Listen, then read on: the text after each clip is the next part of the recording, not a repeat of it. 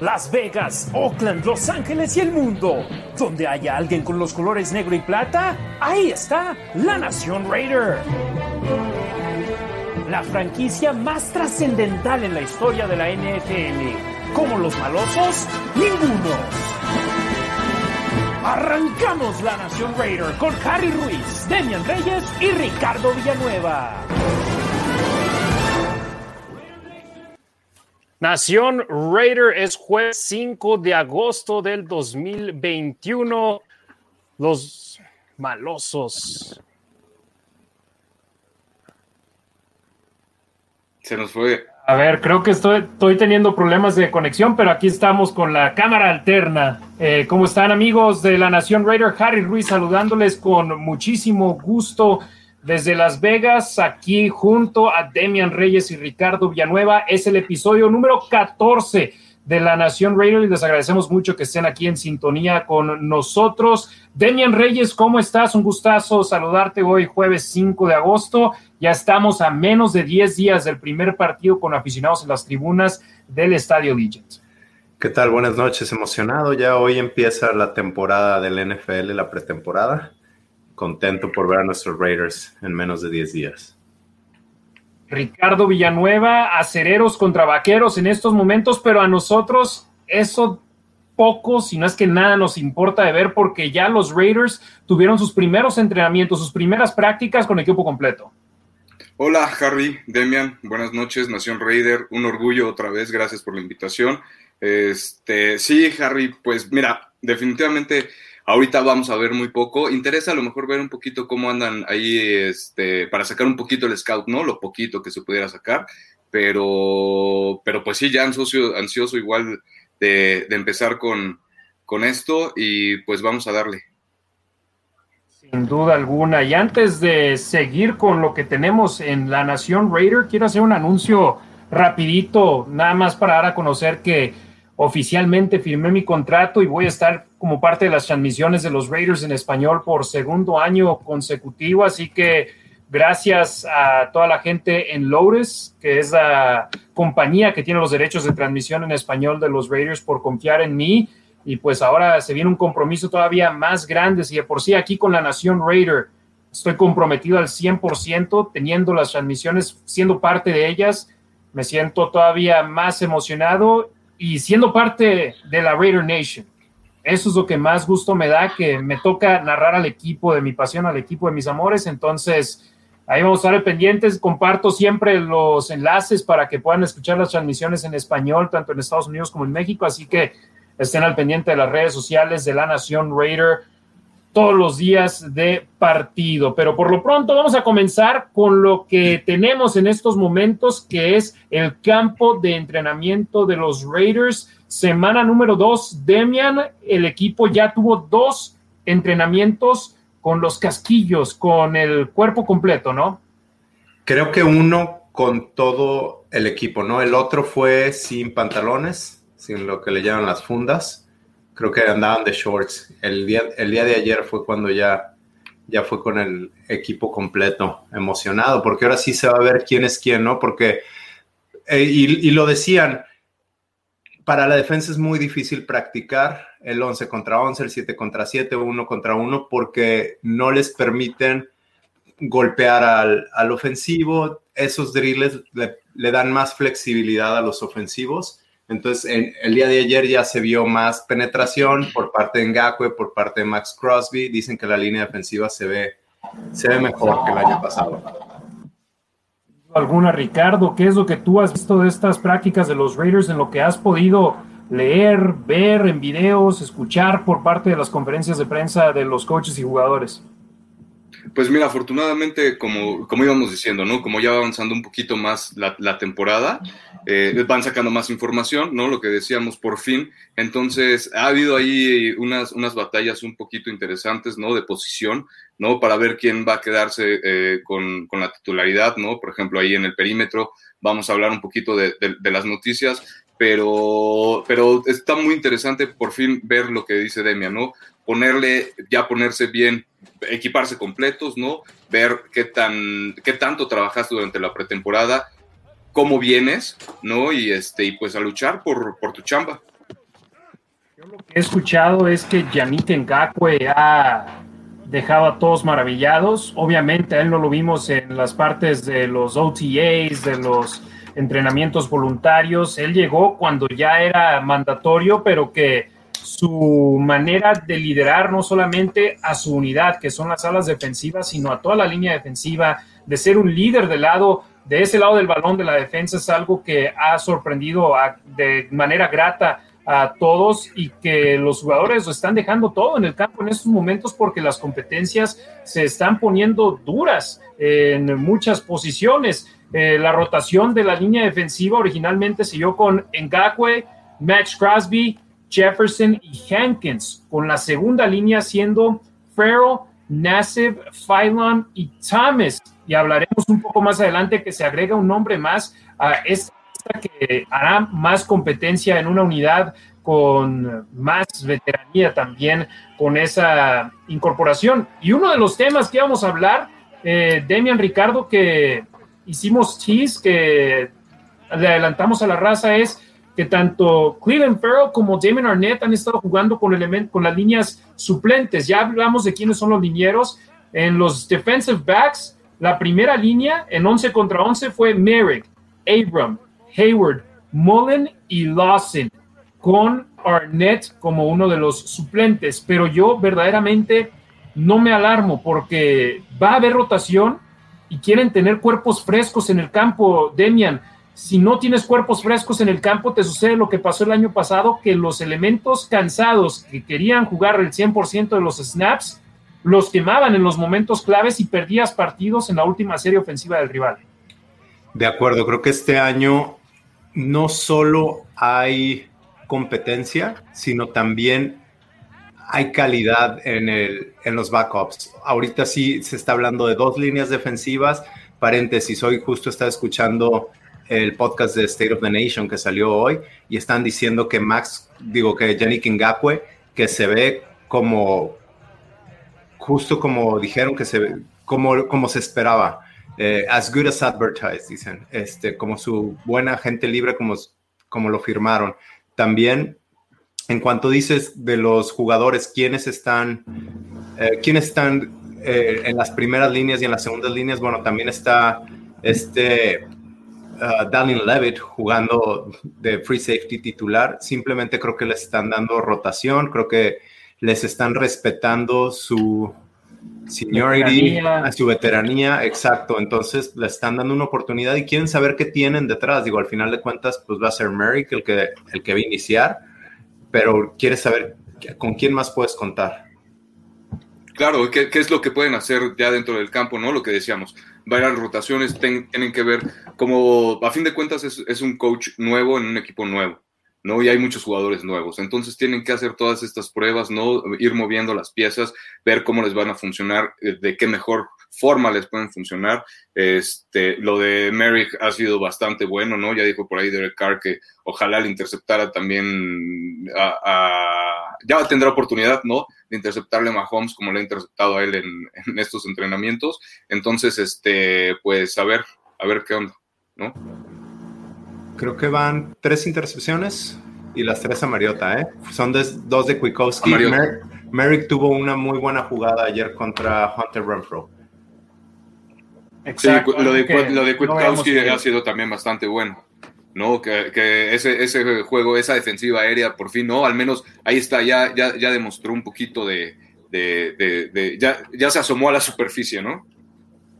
Y es algo que me llama la atención lo de Kwiatkowski, que yo voy a ser su, la persona número uno que lo apoya por lo que vi de él el año pasado, pero hay mucha gente diciendo, Tanner Muse está tomando snaps como titular, Kwiatkowski está, está con los dos tiempo, que era lo que estábamos escuchando, Demian, desde hace varios días. Mariota se está viendo de una manera espectacular y está jugando muy bien.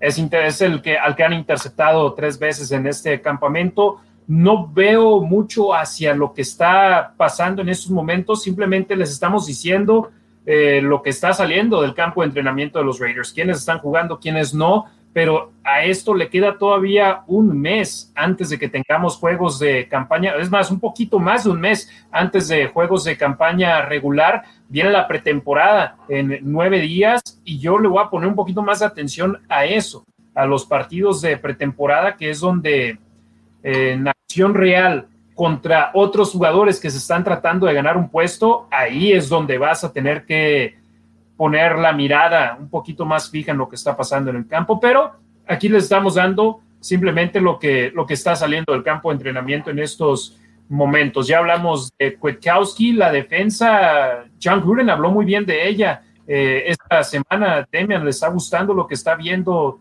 tanto de los jugadores como también de Gus Bradley, el coordinador defensivo.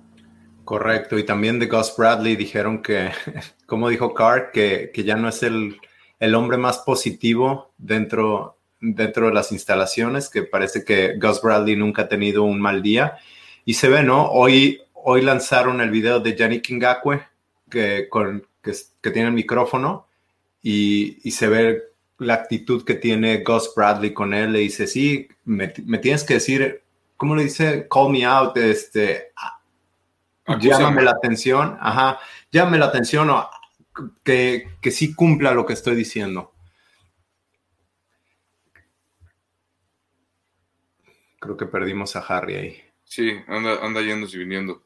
Pero he estado viendo también el video de, de Yannick Ngakwe igual, ¿no? O sea, esa, esa presencia que, que, se necesitaba, ¿no? Por fin, de alguna forma, creo que, creo que, creo que está llegando a la línea defensiva de los Raiders. Eh, ahora con, con, la suma de eh, McCoy, ¿no? A ver qué, no sé, Gerald McCoy, a ver qué tal, qué tal se pone la competencia igual, porque parece que, este, que, cada vez están generando más competencia. Obviamente quieren sacar lo mejor de cada jugador en cada posición, pero particularmente, ¿no? En, en, la línea defensiva ahorita como que le están picando más ahí, para le están trabajando un poquito más, ¿no? Entonces, este, saben, ¿no? Que precisamente todo empieza a partir de la línea defensiva, ¿no? Al menos en la defensa, y de la línea defensiva para atrás, entonces, este, pues a ver cómo les va funcionando. Del lado de la ofensiva, Demian, hemos podido ver también, ya hablaste de Renfro, que si bien Merrick le ganó una jugada uno a uno, también hemos visto videos de él haciendo bien las cosas eh, a la ofensiva.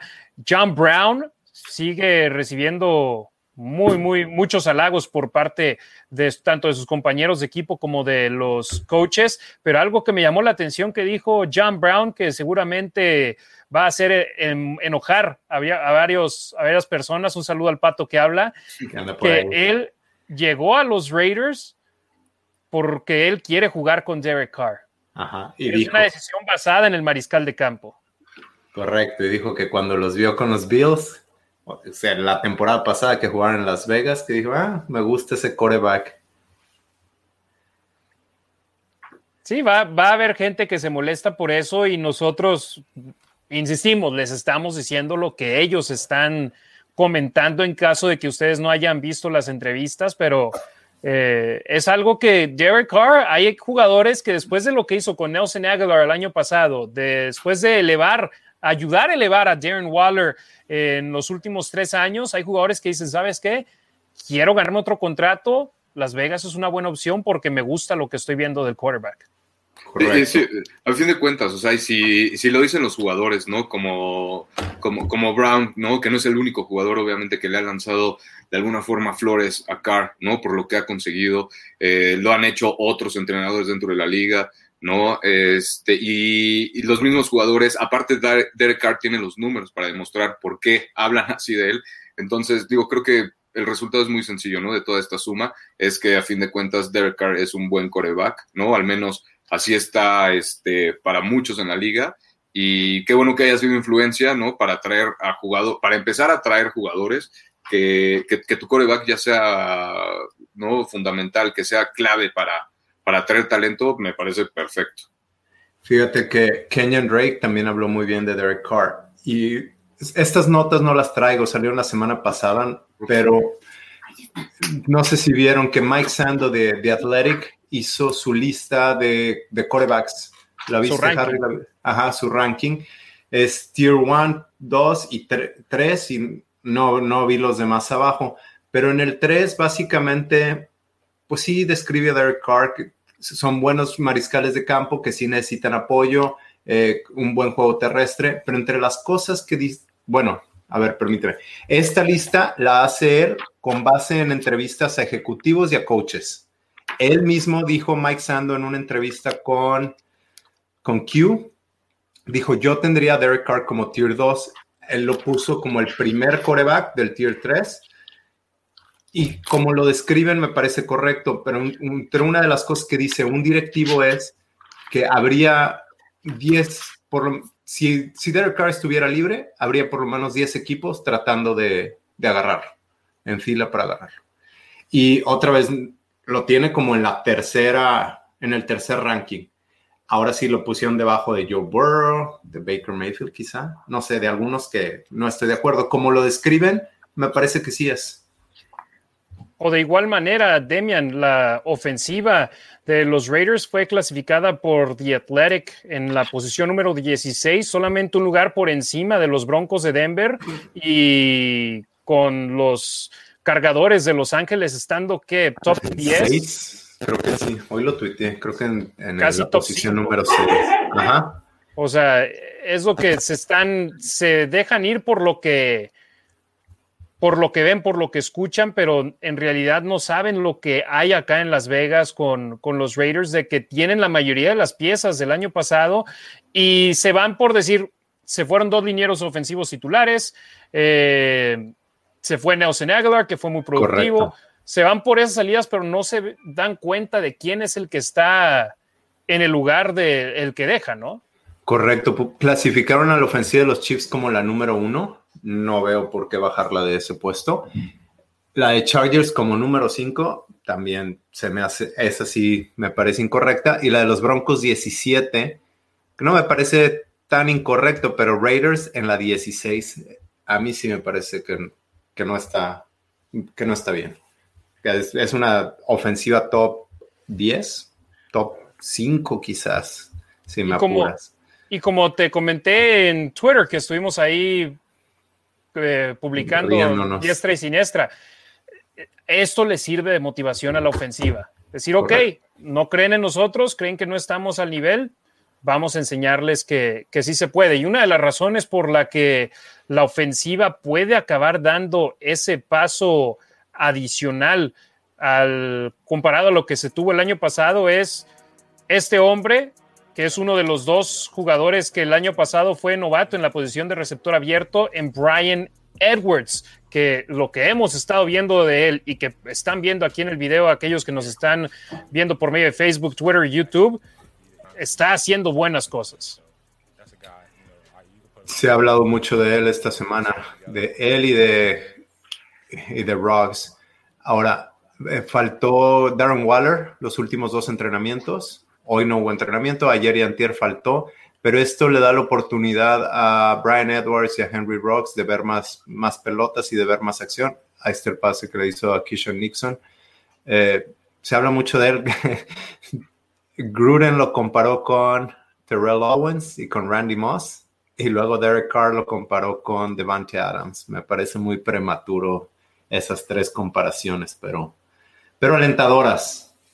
Sí, sí, sí, sí, bastante. Lo bueno es que eso, ¿no? Que, ya se va dando más a conocer, ¿no? Que obviamente como no, al no estar Waller eh, en los entrenamientos, ¿no? Libera un poco de presión para, para, para él, ¿no? Y obliga a Carr, obviamente, a buscar más receptores que no sea Darren Waller, ¿no? Que a fin de cuentas, pues, es su, su, su manta de seguridad, ¿no? De alguna forma. Entonces, este, pues bien, ¿no? En estos primeros días de entrenamiento para, para Brian Edwards, la verdad me está gustando mucho lo que está haciendo. El desarrollo de Henry Rocks también, eso que decíamos que se ve más fuerte. Entonces, este, pues ahí va, es, es alentador, ¿no? Todos, todos los comentarios, todo lo que se ha visto, la verdad es bastante alentador. Sí, y en un video que publiqué yo esta semana pasada, o bueno, más bien el lunes, que grabé la semana pasada sobre los Raiders, estos dos receptores son una de las razones por la que los Raiders van a ser mejores que lo que fueron en su primer año en Las Vegas. Estas prácticas que están teniendo esta semana, la semana pasada, el minicampamento, los OTAs, las prácticas no reguladas del campamento de Derek Carr, todo esto le está beneficiando de gran manera a estos dos jugadores y espérate que ahí viene lo mejor, los juegos de pretemporada, esos les van a ayudar en demasía a ambos elementos que no creo que vayan a jugar mucho, pero lo que jueguen en el terreno de juego, esos partidos, tanto aquí en Las Vegas, en Los Ángeles contra los Rams y en San Francisco contra los 49ers, van a ser muy, muy benéficos para ellos. Así que tengan la mirada puesta en estos dos receptores abiertos, que si bien los Raiders no fueron por Julio Jones, no han ido por Devante Adams aún, creo que la solución está en casa. Sí, esperemos que se mantengan sanos, como dices. Sí, para lo que le han invertido aparte, ¿no? Es, o sea, ya tienen que dar, tienen que dar resultados, ¿no? Ya este, el, Greg Olson ya tuvo otro año para analizar de qué otra forma puede usar a, todas esas piezas, ¿no? A todos esos activos de alguna forma en la ofensiva y, cómo acomodarlos. Entonces, este, pues esperemos que, que, que den resultados en donde los coloquen, ¿no? De acuerdo. De eso no hay duda. Y una, un último apunte sobre el campo de entrenamiento de los Raiders, algo que mencionó John Gruden esta semana, es que el que el equipo esté en Las Vegas, el que los jugadores, la mayoría, ya estén viviendo en Las Vegas prácticamente de tiempo completo y el tener estas instalaciones de primer mundo del Intermountain Healthcare Center, eh, les está beneficiando de gran manera porque los jugadores todos llegaron en excelente forma física, en su peso ideal o por debajo de él, más bien no llegaron con sobrepeso. Todos llegaron ya practicando, ya en buen nivel y han estado yendo a las instalaciones porque con todo respeto para la ciudad de Oakland, que los tres hemos ido, a los tres nos encanta ir ahí para los juegos de, nos encantaba ir para los juegos de los Raiders.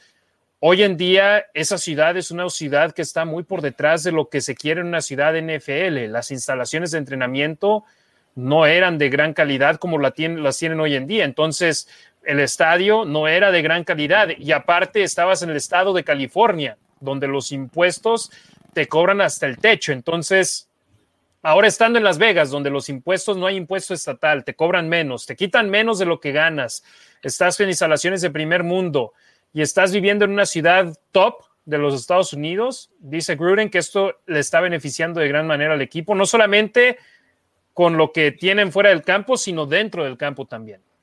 Sí, déjame apuntar algunas cosas conforme de, con respecto a lo que dijiste.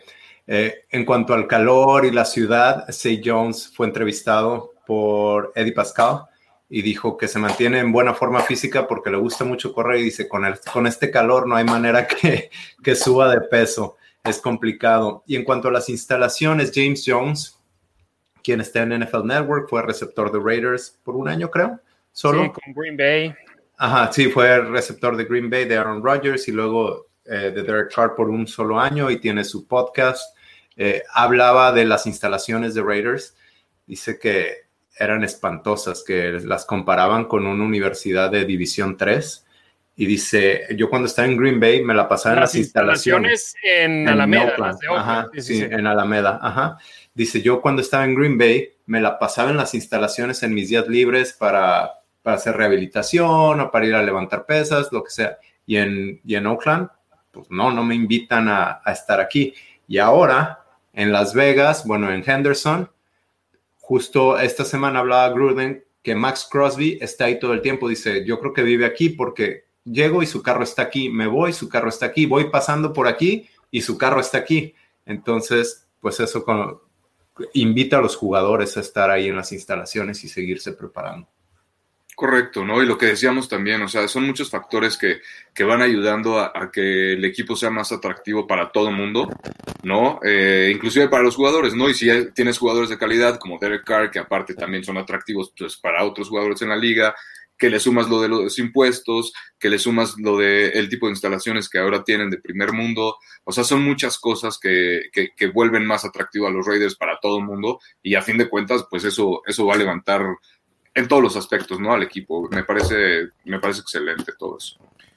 Sí, los que no fueron a Oakland como aficionados se perdieron un gran ambiente en las tribunas, pero lamentablemente lo que se vivía alrededor con la inseguridad, con instalaciones que no era, querías ir al baño y la verdad era lamentable lo que se tenía que vivir para, para ir al baño o los propios jugadores, sus condiciones, tenían que irse a vivir a 40 minutos, una hora de, de las instalaciones para ir a un lugar caché, un lugar bien. Entonces, ganas una cosa, pierdes la otra, pero hoy en día los Raiders están viviendo con todo y ahora jugadores que no iban a Oakland para jugar con los Raiders van a ir a Las Vegas para jugar con los Raiders. Aficionados que no iban a Oakland para ver juegos de los Raiders van a venir a Las Vegas para ver juegos de los Raiders. Ahí la situación, el campo de entrenamiento, la actualidad del conjunto de los malosos en ese aspecto. Veo muchísimos comentarios, muchísimos saludos, así que vamos a darle con, con ello. Armando Trejo, saludos, brothers, desde Denver. Raiders. Siempre está presente Armando Trejo desde la ciudad de Denver, Colorado. Danilo Castro, saludos desde la Ciudad de México, ya que empiece la temporada. Espero que puedan mejorar mucho. César Tejeda, excelente práctica con los Raiders para comenzar a alistarse para el inicio de la temporada. Eh, Rocking Sen, ¿saben cómo sigue Mayak? El reporte que se tuvo es de que está vacunado, que salió positivo en una prueba de COVID, pero que está en buenas condiciones, que no tiene síntomas es correcto, lo mismo, lo, mismo lo compartió el coach Gruden, ¿no? También que, este, que se le extrañaba, que se le extrañaba, obviamente, el, bueno, que extrañaba la vibra, obviamente, y a la persona, ¿no? Este, en el edificio, porque pues es una persona que está involucrada, eh, tiene toda la atención, obviamente, de, los Raiders, entonces es alguien que, que, se le extraña cuando no está ahí, eh, pero que está bien, ¿no? Afortunadamente, sí, es para eso es la, vacuna, no te, no te hace inmune, pero a final de cuentas, si te da, no vas a tener los síntomas, no te va a pegar tan duro como lo harías si lo tuvieras. Eh, Rodrigo Ortega, un saludo a toda la Raider Nation. Martín Currola, hola, Harry, Demian, Ricardo y a toda la Raider Nation presente desde el Estado de México. Ricardo Villanueva, buenas noches, Raider Nation. Don Ricardo, saludos. Andrés Saldana Correa, buenas noches desde Cali, Colombia. Amado Nervo, qué gusto verlos completos aquí viendo el game del juego del Salón de la Fama que dicen de la última visita de uno de los agentes libres más cotizados. Hablaremos de eso un poco más adelante. Odín Mendoza, Raiders. Amado Nervo, en Gaco anda con todo. Eh, Raiders de, de, corazón y la firma del multi Pro Bowler McCoy. Es cierto lo de Ngakwe, ¿eh? yo lo que ha dicho no creo que nada más lo está diciendo por querer quedar bien, pero habla de que siente que ha sido Raider toda la vida, pero que por fin llegó. Eh, habla maravillas y todos los días lo vemos publicar cosas inspiracionales en redes sociales y de que es un gran día para ser un Raider. Cosas que otros agentes libres que llegaban no hacían. Correcto. Pues no sé, nada que agregar. Lo mismo. Eh, Ted Hands, buenas, Demian, Harry, Ricardo. Uh, acomódense, un abrazote, saludos y saludos. Eh, Amado dice, Demian, ya te extrañábamos, no nos vayas a salir como un tal Trent Brown, jaja. No, nada de eso. Aquí andamos. Hernández Ramírez, saludos. Amado, aparte dice Kwiatkowski interceptó dos veces a su roomie Mariota. Kevin Ayala, saludos desde Ciudad Juárez. Kevin nos está viendo desde YouTube y a partir del programa de hoy ya vamos a estar de ahora en adelante en el Facebook, en el Twitter y en el YouTube de la Nación Raider para que nos acompañen y estén al pendientes de, nuestras transmisiones en cualquiera de las tres plataformas. Estaremos presentes en vivo. José Manuel, Tom Flores, Orgullo de México, Salón de la Fama, por fin se le hace justicia. Amado Nervo, ¿se firmará a KJ Wright? Por lo pronto, no. Eh, estuvo en Las Vegas hoy, salió de las instalaciones sin contrato hay una cantidad baja de equipos que, lo tienen en mente, pero yo algo que digo es, si salió es porque seguramente le ofrecieron un contrato bajo, pero al mismo tiempo, si faltan nueve días para que la mayoría de los equipos empiecen sus partidos de pretemporada y todavía no esté firmado, es que posiblemente no se le vaya a ofrecer un contrato grande. Correcto, y bueno, Will Compton hablaba de cuando no te ofrecen un contrato muy grande, como veterano te quieres saltar el, campo, el campamento. Entonces también le juegan a eso. Digo, están jugando con fuego porque se pueden quedar sin contrato, pero también desafortunadamente en los campamentos de entrenamiento hay muchas lesiones. Ya, ya escucharon la de Wentz. Entonces muchos de estos veteranos están esperando uno de esos lugares y no tener que mostrarse en los campamentos. De acuerdo totalmente. Sí, no, si no necesitan entrenar, si no necesitan poner su cuerpo en riesgo y les van a pagar lo mismo, se van a esperar, van a decir, ahí tengo mi oferta, ya veremos. A mí lo que me llama la atención es que los Raiders tienen a Littleton, tienen a Kwiatkowski, tienen a Morrow, tienen a los novatos, o bueno, a Muse, que es de segundo año, a Diablo, que eh, también agarraron alto en el draft. Entonces, me llamaría la atención si traen a otra presencia veterana, ¿a quién dejarían ir? Sí, ya hicimos el análisis y no había muchos espacios libres. Sí, estábamos viendo de que a Diablo tal vez lo tengan que utilizar como especialista con, válgame la redundancia, con los equipos especiales para que tenga su puesto en el equipo. Entonces, habrá que, esperar ahí. Y claro, eh, aparte, si, perdóname, si, si, si los Raiders tuvieran esa necesidad, o sea, tal cual de tener a un linebacker como, como KJ Wright en el esquema defensivo, adelante, pero hasta ahorita no, sinceramente, pues no, no, no se han acomodado las piezas, ¿no? Entonces, hay muchos jugadores, hay linebackers que tienen que demostrar, ¿no? Para qué los han traído. Entonces, igual creo que es muy temprano como para agarrar a un agente libre de ese calibre y, este, y meterlo luego, luego en tu esquema defensivo, ¿no? Creo que primero tienen que ver qué es lo que trae. Exacto. Pepe Sanz, saludos, mi nación. Roberto Fernández, saludos desde Totonilco el Alto. Bienvenido de nuevo, Demian. Esperemos no caigas otra vez en la lista de lesionados. Andrea Aguilar, les mando un abrazote, Master. Saludos, mi estimada Chiva. Eh, Roberto pregunta por qué no firmó KJ Wright. Ya hablamos sobre eso. Eduardo Venegas Ramos, saludos a los panelistas desde la Raider Nation Saltillo. Eh, ¿Cómo ven a McCoy? Hablamos de él un poco más adelante. Amado Nervo, eh, Jalen Richard lo deja fuera en la lesión. Sí, estará fuera de acción un par de semanas. Dice posiblemente lo cortan y el agente libre no firmado, o bueno, más bien el agente libre no drafteado que firmaron, eh, Trey Ragas, eh, tomará su lugar. Posiblemente. Ya veremos si sucede o no. Eh, César Tejeda, hermanos, así como, así como ya estamos por iniciar la pretemporada, también el próximo domingo 8 de agosto tendremos nuestra foto oficial de Raider Nations Guadalajara. Muy cierto, vi en las redes sociales que ya la están promocionando de que van a estar con su mascarilla, que están con el eh, limpiándose las manos y todo. Entonces, vayan, disfruten del evento y tengan más gente que, los, que las otras aficiones. Saludos. Eh, un pato que habla dice, es que John Brown vio lo que le pagan a Carr sin hacer nada y él quiere un contrato igual. Carr es uno de los top 5 pagados. No, eso sí, o sea, gana muy buena lana. Gana muy buena lana, pero se la merece, en mi opinión, ¿no? Y en el opinión, pues obviamente de muchos de los expertos de la NFL, ¿no? Entonces, este, pues no sé si haya sido por ahí, pero no te enojes un pato que habla. Eh, Edwards se está viendo muy bien y Ruggs no se diga. Hay tiro en esa posición de receptores abiertos de ese trejo. Pepe Sant, ¿habrá algún jugador no drafteado que esté dando buenas notas? Pues escuché también que Trey Ragas está viendo bien, pero nada espectacular. No es como que todo el mundo esté hablando de él. Sí, que esté sorprendiendo a propios extraños en esos momentos. Es lo que es y es lo que tienen ahí en el, en el campo, ¿no? Eh, se fue mucho personal, dice el señor Olvera, no puedo leer el nombre. Eh, espero que las nuevas caras se adapten y lleguen a sumar desde ya. Vamos, Raiders. Sí, él habla más de las salidas de los jugadores. Más adelante hablamos de la salida de personal fuera del campo. ¿Qué opinan sobre la situación de Salomon Thomas y la contratación de McCoy? ¿Hay algo de relación? Yo la verdad no creo. Yo más bien creo que se les presentó una oportunidad de traer un veterano que tiene bastante experiencia en la liga y que el año pasado por una lesión no pudo jugar. Entonces, McCoy está buscando un puesto y los Raiders, el contrato seguramente fue un contrato bajo, un contrato para probar que todavía puede jugar. Y dijo, ¿sabes qué? Si me voy a Las Vegas, no, no pago impuesto estatal, mi cheque semanal va a ser más gordo, entonces me voy para allá. Es lo que yo opino. Bueno, y aquí también lo que nos gusta hacer a nosotros es, sí les damos algo de opinión, pero también les compartimos mucho de la información que escuchamos, ¿no?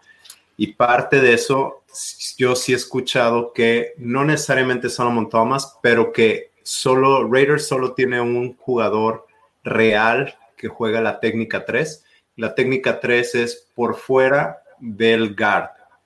entonces el, el liniero defensivo, el tackle defensivo, se alinea por fuera del hombro del guard y ese es Jonathan Hankins. El otro sería Quinton Jefferson, pero y Jonathan Hankins juega muy bien la carrera, pero no, eh, pero no juega muy bien eh, el pase, no penetra mucho y Gerald McCoy sí lo hace. Entonces se les dio la oportunidad y, y también dijeron que eh, Thomas, que se ve ligero, que a lo mejor en, en esas situaciones lo pueden abrir, que juegue un poco más por fuera. Veamos más. Eh, César Tejeda, yo con Car hasta el final. Life Fox, saludos Harry Demian Ricardo desde Monterrey.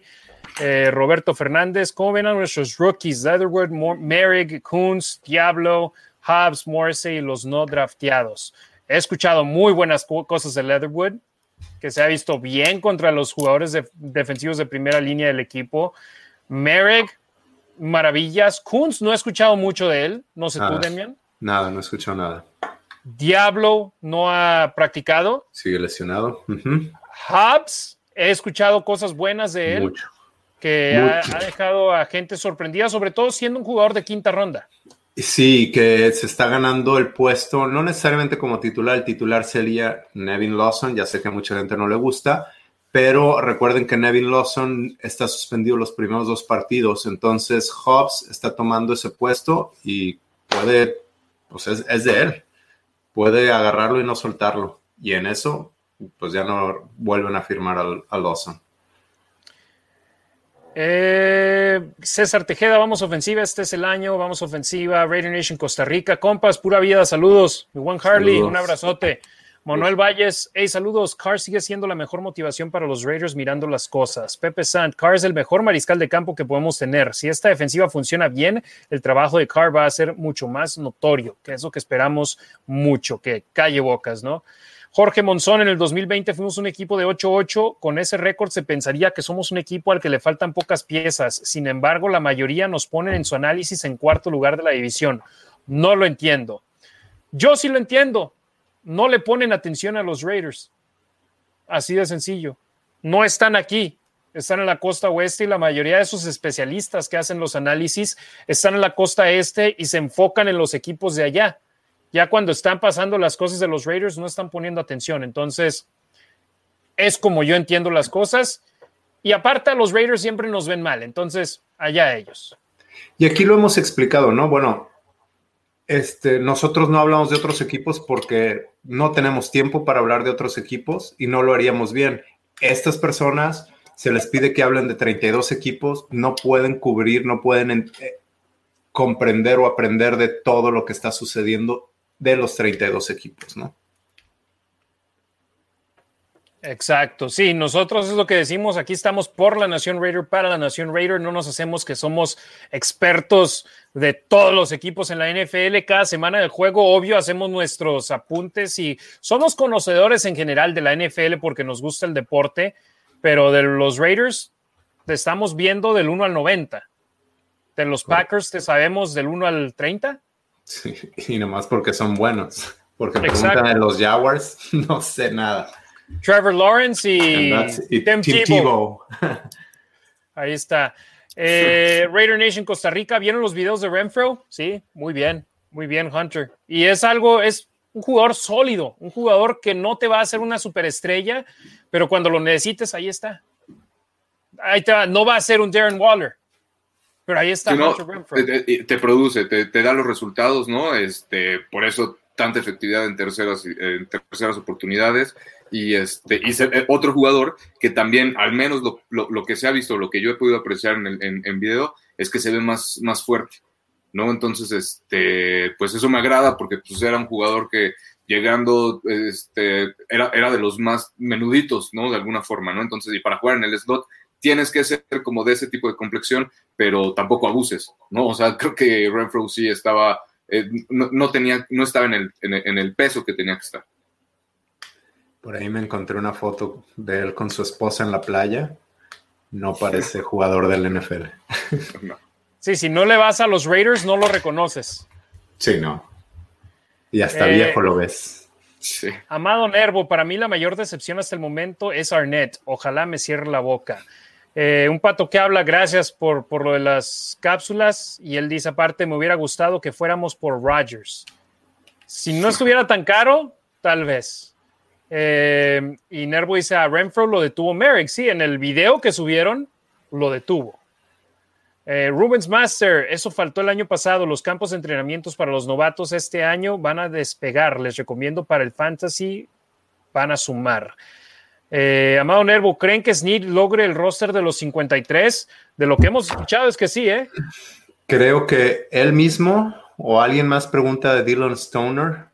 Tashan Reed y Vic Tafur del Athletic tenían a Stoner haciendo el equipo y que Snead estaba afuera antes de que empezara el campo de entrenamiento. Y ahora ya no.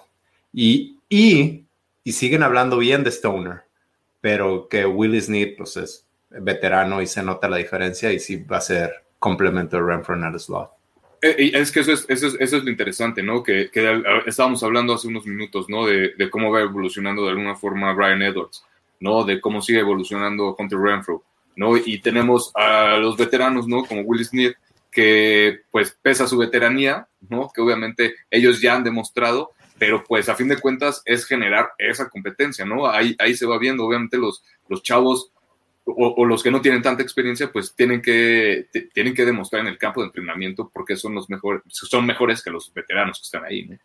Y aparte, el propio, al propio Hunter le preguntaron, oye, ¿qué onda? ¿Trajeron a Snead para competir contigo? Y él dice, no lo veo como competencia, lo veo como alguien que me está ayudando a ser mejor y que va a ayudar al equipo también. Entonces, no lo ve como vienen a quitarme la chamba. No, lo está viendo del lado positivo. Kevin Ayala, Brian, estamos, eh, Brian Edwards está mostrando buenas cosas y para mí va a tener un papel importante este año. Esperemos así sea. Eh, un pato que habla, todo el sobrepeso se lo llevó Brown a los, eh, a los Patriotas, a los Chichets, dice. Saludos al Misanthropy, Amado Nervo, de acuerdo con Raider Nation Costa Rica. Me encantó ver un safety cubriendo zona de slot, creo que fue una excelente edición. Saludos. Eh, y ahí se están hablando Amado y, Harley, los vamos a dejar que, que echen el chal. Eh, hablando del Coliseo, dice Amado Nervo, es probable que Stoner no logre quedarse en el, de 53 y ya, ya entendí por qué lo de, lo de Stoner. Eh, a ver, ¿dónde más nos quedamos? Roberto Fernández, Harry, qué buen golpe traes en el cachete. Estás en el campo de entrenamiento. ¿Quién fue Crosby? No, una espinilla, fue la que salió. Ahí está. Sí, el otro día, de hecho, alguien me preguntó, me preguntó en el trabajo, oye, ¿te metió en un trancazo o qué? Le digo, deberías de ver al otro cuate, él quedó peor. Eh, un pato que habla, concuerdo con ustedes, pero sabemos que los campamentos son lo más atractivo para atraer talento. Rodo Ibarra Rangel, saludos mis Raiders, quedó en programa, un saludo para la colonia Paraíso en Guadalupe, Nuevo León. Kevin Ayala, ¿qué opinan de la contratación del seis veces Pro Bowler Gerald McCoy? Vamos a hablar de eso un poquito más adelante. Raider Nation Costa Rica, en los juegos de pretemporada veremos de fijo a Nate, pero veremos algo de Mariota o cuál quarterback rotarían, porque Derek Carr no lo vería jugando. Ya hablamos en programas anteriores, pero reiteramos, yo creo que Carr va a salir con la primera ofensiva en el estadio Legion con aficionados en las tribunas. Creo. Una serie y ya. Pues no sé, ¿eh? sí lo habíamos hablado, pero yo sí algo he aprendido que ese romanticismo les vale que eso, no, no les importa. Digo, ¿qué hubiese sido mejor que iniciar, el, abrir la Legion con el primer juego, que, que el primer evento que fuera Raiders? No, primero haces lo demás para, pues, para mitigar los errores y bla, bla, Para todos los que están enojados de que ya hubo conciertos, de que hubo final de Copa Oro y de que los Raiders siguen. Antes de que se tuviera este 2021, en el 2020 el primer evento iba a ser el concierto de Country. Ajá. O sea, no nomás fue, vamos a abrir con el partido de fútbol. No, ya había otros planes de hacer otras cosas y la pretemporada animó de que la adelantaran a julio para que el primer evento fuera de los Raiders. Pero yo lo que creo, eh, va a jugar Carr la primera serie, después Mariota y después Peterman y ya después Mariota y Peterman cierran la pretemporada. No creo que vayan a banquear y que nada más jueguen a Peterman para evitar lesión de Mariota. No, si yo si yo fuera a poner mi lana, sí pondría en que Carr inicia la primera serie en el tercer partido. Y ojo, con Mariota le tienen que dar juego porque dicen que se está viendo bien y puede haber opciones de trade por ahí. opciones de trade, pero también eh, opciones de que haya parte del libro de jugadas específicas para Mariota que puedan traerlo al partido. Que el año pasado tenían la mente un poquito más cerrada, pero con el campo de entrenamiento que están viendo este año, que el año pasado no pudo practicar en él, les está gustando lo que están viendo. Exacto, estuvo lesionado y lo poco que vieron los beat writers dicen que se veía muy mal, que no lanzaba nada y ahorita que se ha visto bien con sus errores, lleva tres intercepciones, pero que se ha visto bastante bien. Y han hablado de los paquetes incognito, habló de usarlo en zona roja, Gruden también, y Derek Carr también dijo, a mí me encantaría que usaran a Marcus y que me lanzara un pase para tener mi primer pase de touchdown. Híjole, que estaría increíble, es, parte de toda la versatilidad que te da. Digo, aunque estaría, no creo que llegue a pasar, sinceramente, no. Pero, este, pero es parte, o sea, es, es, un arma más, ¿no? Que tienes teniendo a, a un coreback con las capacidades físicas que tiene Mariota, ¿no?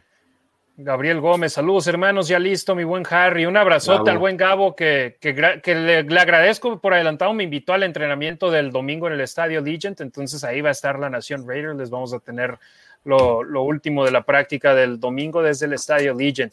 Saludos a él y a mi hermanita Brenda también y al buen Doug y a Darlene, que la vamos a pasar bien. Anabel Lara, saludos mis hermanos, ya feliz por el inicio de la pretemporada. Abrazos. Jair Monroe, saludos desde Toluca, hermanos. Estamos con ansias de ver a nuestros dos Raiders ser entronizados al Salón de la Fama. Saludos, Jair. Carlos Morán, saludos desde California. Gustavo Ortega, Orgullo Raider, Tom Flores y Charles Woods en el Salón de la Fama. César Ocalle Cruz, hola, buenas noches. A todos los panelistas, un saludo, Harry. Felicidades por el puesto, gracias. ¿Qué opinan de Gerald McCoy y KJ Wright, ya hablamos de Wright, vamos a hablar de McCoy un poco más adelante.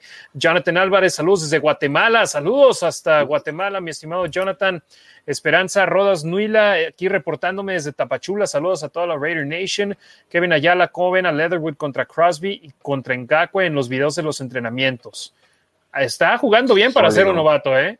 Sólido. Bastante bien. Lo, vi un poquito los, los movimientos que, que tenía y este y a lo lejos parecía ya como de veterano, ¿no? Hay que ver, obviamente, cómo, cómo se va desarrollando, pero el, el video que vi enfrentándose a Max Crosby, lo vi bastante bien, ¿no? Entonces, este, pues ahí va. Un Max Crosby que recibe halagos de las mejores alas defensivas de la liga, un Max Crosby que Ngakwe, que es uno de los mejores de la liga, habla muy bien de él, y Ngakwe también contra Leatherwood y está dando bien ahí que hacer. Eh, Gilberto Ruiz, saludos de Torreón, pa. Un beso, saludos. Eh, saludos. Un pato que habla dice: Cuidado con lo que se habla de Renfro, cuidadito. Pues hablamos bien de él. Eh, Esperanza. De lo que yo dije de su cuerpecito. ya les mandé ah. la foto por el WhatsApp. Sí, ya la vi, sí, cierto. no, pues ¿qué tiene? No necesita ser el. Fíjate, igual que con Sam Flores, que muchos no lo veían como un buen coach dos veces ganador del Super Bowl, tuvo que esperar 22 años para ser entronizado al Salón de la Fama, pero ahí está. Sí, el conocido dad bod, ¿no? Cuerpo de papá, que le dicen para los que nos están viendo en, Facebook, en YouTube, en Twitter. Ahí está la foto que nos está enseñando Demian Reyes. No es él, a pesar de que abajo dice Demian Reyes, eh, pero Hunter Renfro en la playa. Hombre, te digo, yo parezco Shaquille O'Neal a un lado de Hunter Renfro. Mido seis pies una pulgada. Eh, Esperanza Rodas Nuila. ¿Creen que Mariota será nuestro mariscal de campo navaja suiza como los Santos usaban a sus dos quarterbacks el año pasado? No creo que igual, porque no quieres sacrificarlo en jugadas de acarreo como lo hacían con Taysom Hill. No quieres sacrificarlo enviándolo al campo como ala cerrada, receptor abierto, pero sí con paquetes especiales. Sí, creo que espero que este año sí le den juego. Sí, igual, no sé, para jugar optativas, ¿no? Y, que él se las quede, ¿no? A lo mejor, pero, pero que salga lo que tú dices, Harry, de ala cerrada o de receptor, pues este, no, lo creo.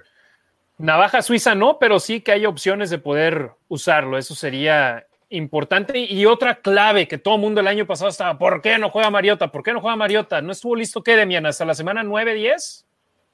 Algo así, sí. O sea, ¿Cómo puedes planear usar un jugador que no ha podido entrenar por lesión? Eh, Jorge Monzón, esa línea jugó junto a tres snaps, bro. Ja, ja, ja. ¿De cuál línea estará? Supongo que la, línea ofensiva del año pasado, la titular, con Incognito y pues, con Trent Brown. Alguien, se estaba quejando ahí en, los comentarios, ¿no? Ah, puede ser. Eh, es André Méndez, buenas noches. Junior Felipe Pérez Carvajal, saludos de Puebla, Raider Nation. Eh, Amado Nervo, así las cosas con la NFL, ya ves cómo nos quieren. Yo escuché en Good Morning Football de NFL Network. Fíjate, ellos hablan más o menos bien de los Raiders, ¿eh? aunque a veces por querer meter polémica dicen cosas que son barbaridades. Vic Mike, saludos a los tres desde el Estado de México. Raiders, just win, baby. Rubens Master, ni de broma cambiarían a Mariota, es la reserva de lujo. Y lo mejor es que ahorita nada más está costando, creo que tres y medio millones de dólares, que es un buen salario para un quarterback 2. Eh, César Tejeda, Carl Mariota es un duo excelente. Si Mariota hubiera estado en el 2016, otras cosas serían. Sí, si Mariota hubiese sido una situación similar. ¿No? ¿No crees? Sí, pues, pero se lesionan en el mismo día. Sí, eh, ok. Vamos a poner otro ejemplo. Si hubiésemos tenido a un quarterback con buenas cualidades como Mariota eh, de suplente, hubiese simplemente, sido Simplemente si hubiera ganado ese juego en Denver y Raiders pasa como el mejor como campeón divisional. Como campeón divisional, pero como el, como el récord número uno, quizás dos, creo. dos. el segundo mejor récord y recibes un partido de la ronda divisional en hubieran descansado, hubieran descansado una semana, ah, planeas tu, haces tu plan de juego para recibir playoffs. Yo lo que vi de Peterman contra Atlanta el año pasado, digo, ojalá no necesitemos utilizarlo, aunque a Gruden le encante hablar de él. Eh, Kevin Ayala, ¿cómo han visto a Solomon Thomas en los entrenamientos? Yo he escuchado buenas cosas de él, que a los coaches les gusta. Ayer a Incognito, a Incognito lo, lo, abrió y lo puso de pie. Dark Raider, saludos desde Torreón, brothers. Eh, Ricardo, Demian y Harry, un abrazote, mi estimado Lalo Banda. Eh, hoy día 2, hoy día dos malosos más entran al recinto de los inmortales. No, el domingo. el domingo. El domingo entran. Eh, un pato que habla sin importar lo que suceda en la pretemporada, primera jugada en temporada regular, pase profundo de Carr a Henry Ruggs tercero. Ahí, va cambiando el pato que habla. Eh, Raider Nation Costa Rica, Raúl Alegre nos dijo que la línea más débil es la de los linebackers. Por ahí no sé qué opinan ustedes. Puede ser, pues ahí está. Por lo visto el año pasado, sí. Pero yo en realidad yo tengo más confianza en los linebackers que en los esquineros y safeties, en los profundos. Pero todo va relacionado con lo que haga la línea defensiva. Entonces, hay que esperar, hay que esperar y ver. Andrés Aldana Correa, Mariota no le ganó a los Chargers, tuvo tres oportunidades y las desperdició. muy, muy cierto. No tengo yo los primeros comentarios que, llegaron en el eh, de la raza de la Nación Raider porque tuve problemas aquí técnicos que tuve que salir, pero a todos los que eh, leí los primeros antes de que tuve que salirme de la, de la página. Gracias, gracias por, por, los comentarios y ahí vamos a estar al pendiente con ustedes. Es momento de, con lo que sigue, amigos, compañeros aquí de la Nación Raider, que es hablar sobre nuestro análisis de los Raiders, de las posiciones de los malosos.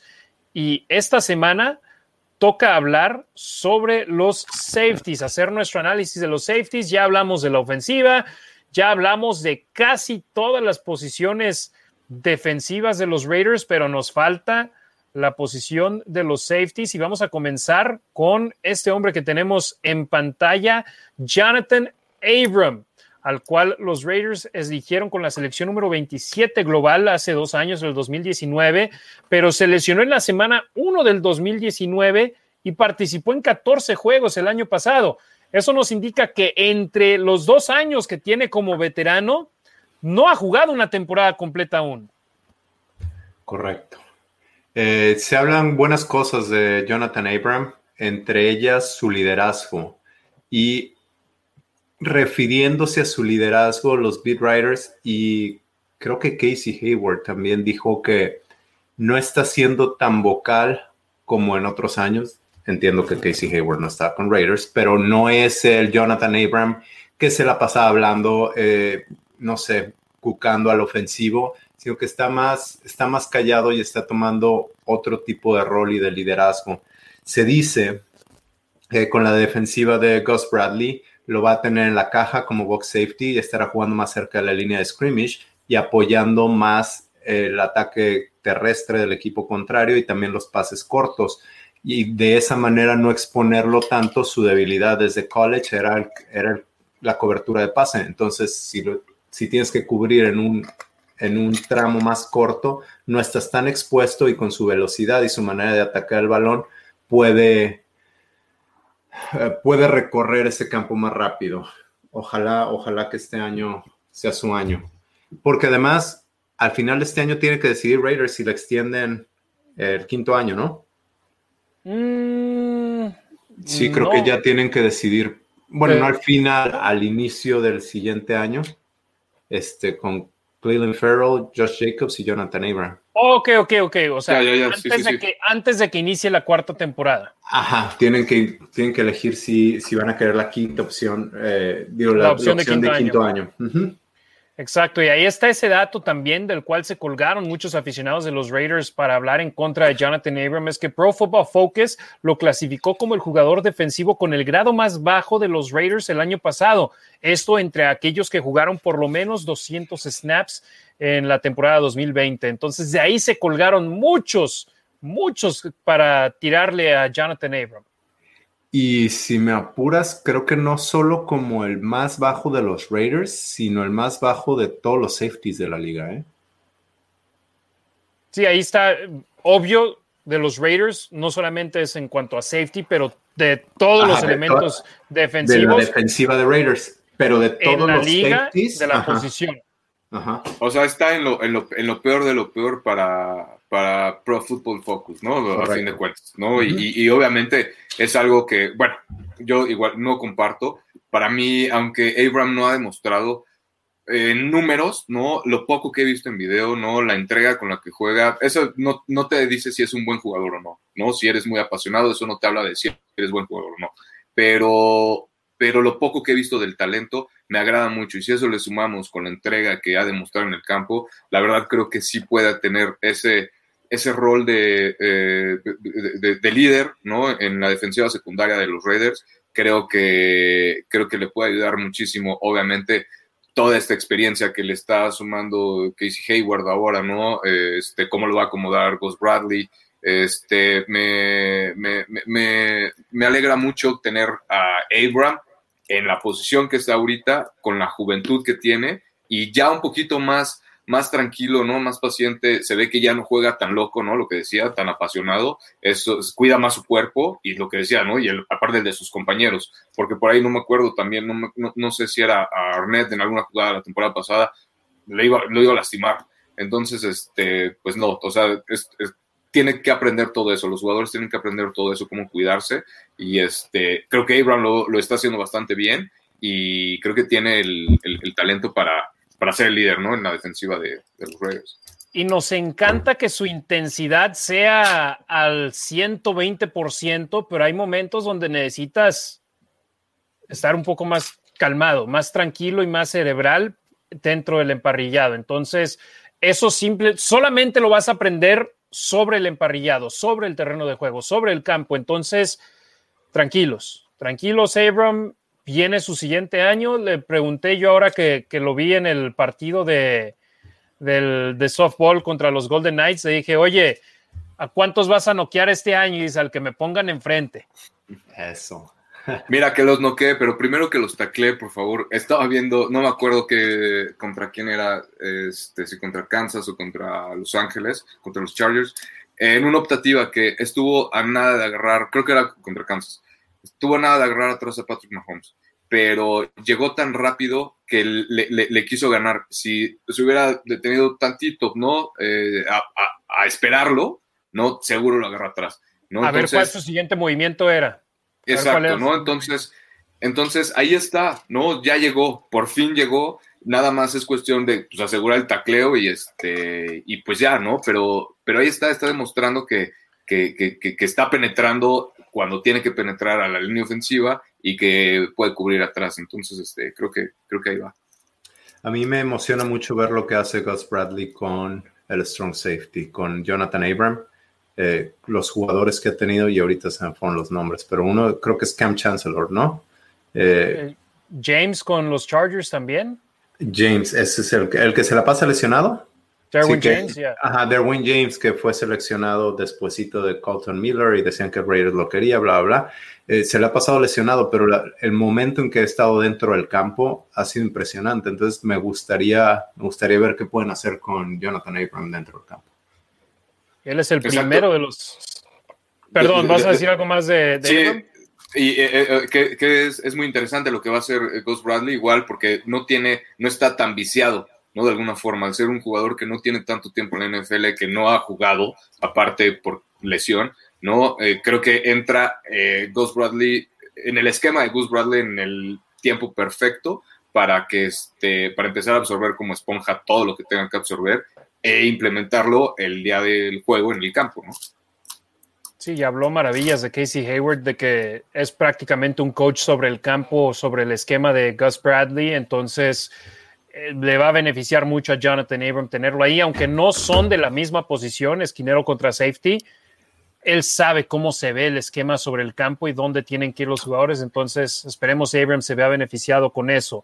Otro jugador que queremos que sea una esponja y de gran manera es este que vemos en pantalla, Trayvon Merrick, al cual los Raiders brincaron en el draft para elegirlo en la segunda ronda con la selección número 43 este año.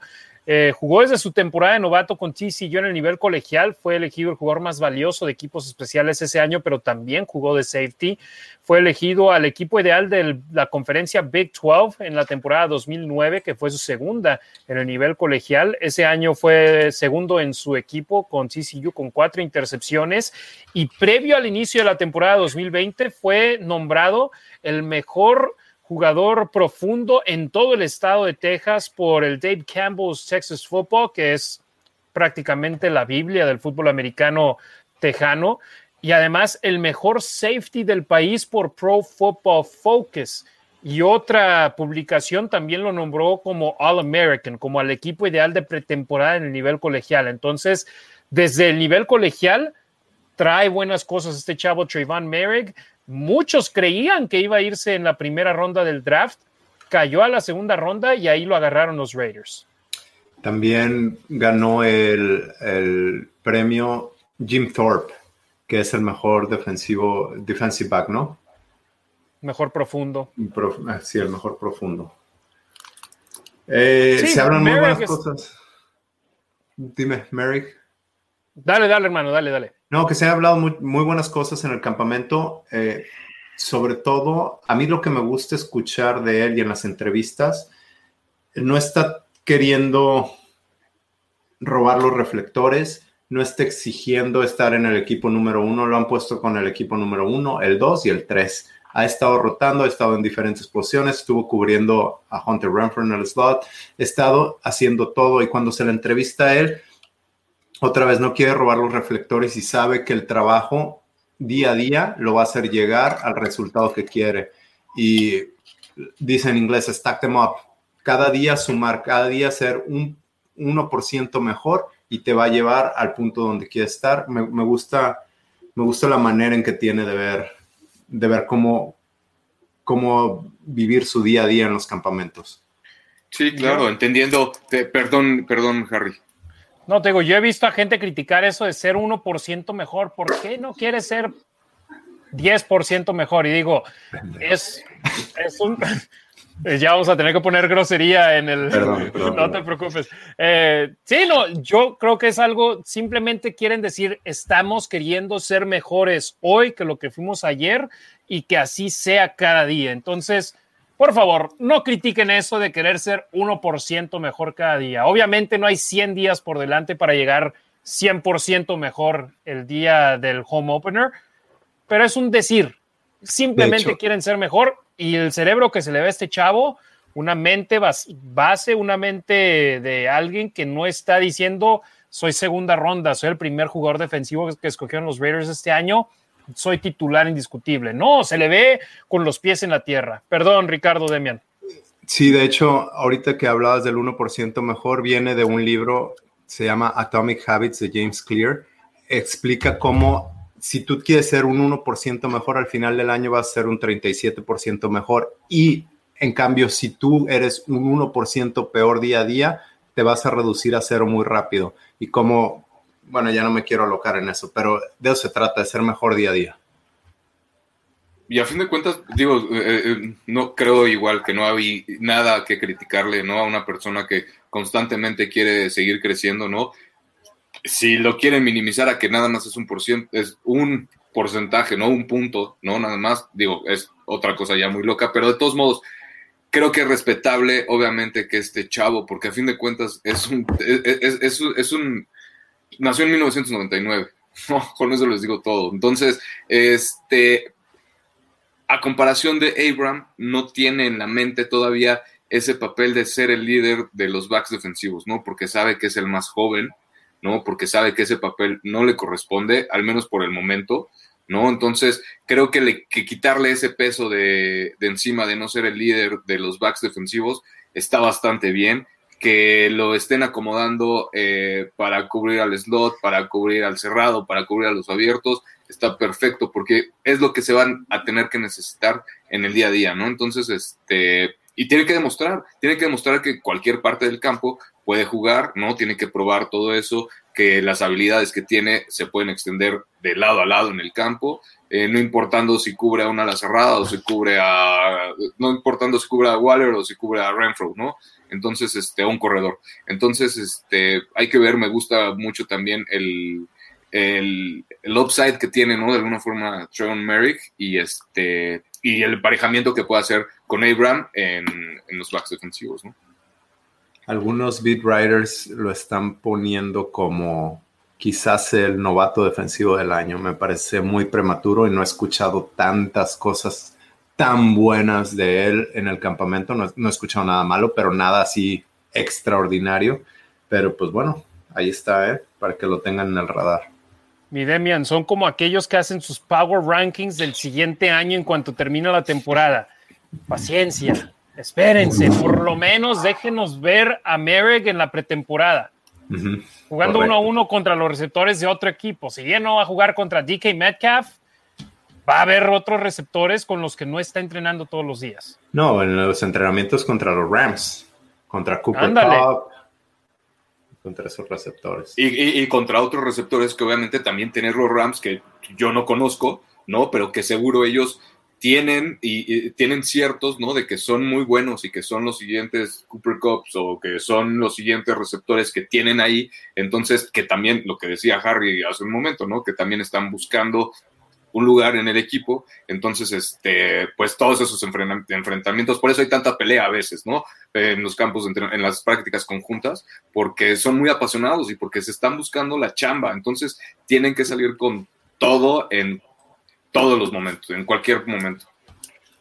Robert Woods, Cooper Cup, Deshaun Jackson, Van Jefferson, Jackson son los top cuatro en cuanto a receptores abiertos de los Rams. Pero no estamos aquí para hablar de los Rams, sino de los Raiders. Ahí está Trayvon Merrick y también tenemos a Carl Joseph, que regresa a los Raiders, equipo con el cual jugó sus primeras cuatro temporadas en la NFL antes de pasar con los Cafés de Cleveland en el 2020, después de que los Raiders no le no ejercieran su opción de quinto año de su contrato después de elegirlo con la decimocuarta cuarta selección global en el draft de hace cinco años.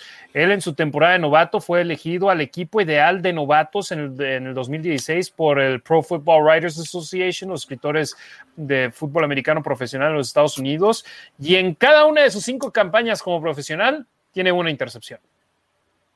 O sea, cinco. La, la última con Raiders fue la última jugada que, que ha estado con Raiders contra los Chargers, ¿se acuerdan? Exacto.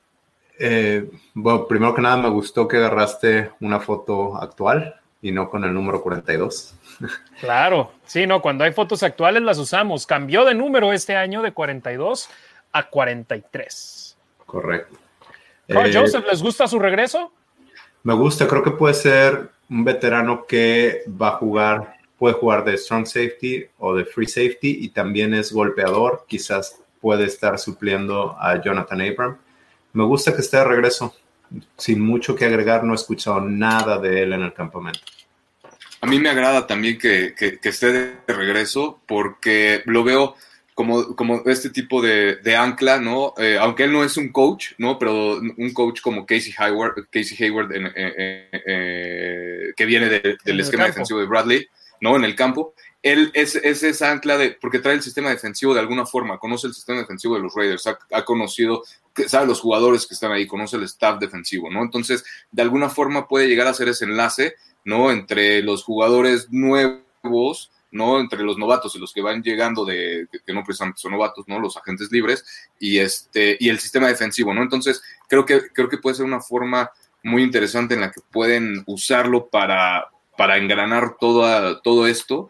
Y pues la verdad está, está bastante interesante, me gusta mucho que, que, haya regresado con el, con el 43, me gustó muchísimo lo que, lo que hizo en Cleveland, lo poco que lo vi, eh, creo que para la división en la que estuvo jugando dio buenos resultados, contra los Raiders creo que tuvo, tuvo un partido decente, entonces, este, pues bien, bien su regreso, me agrada.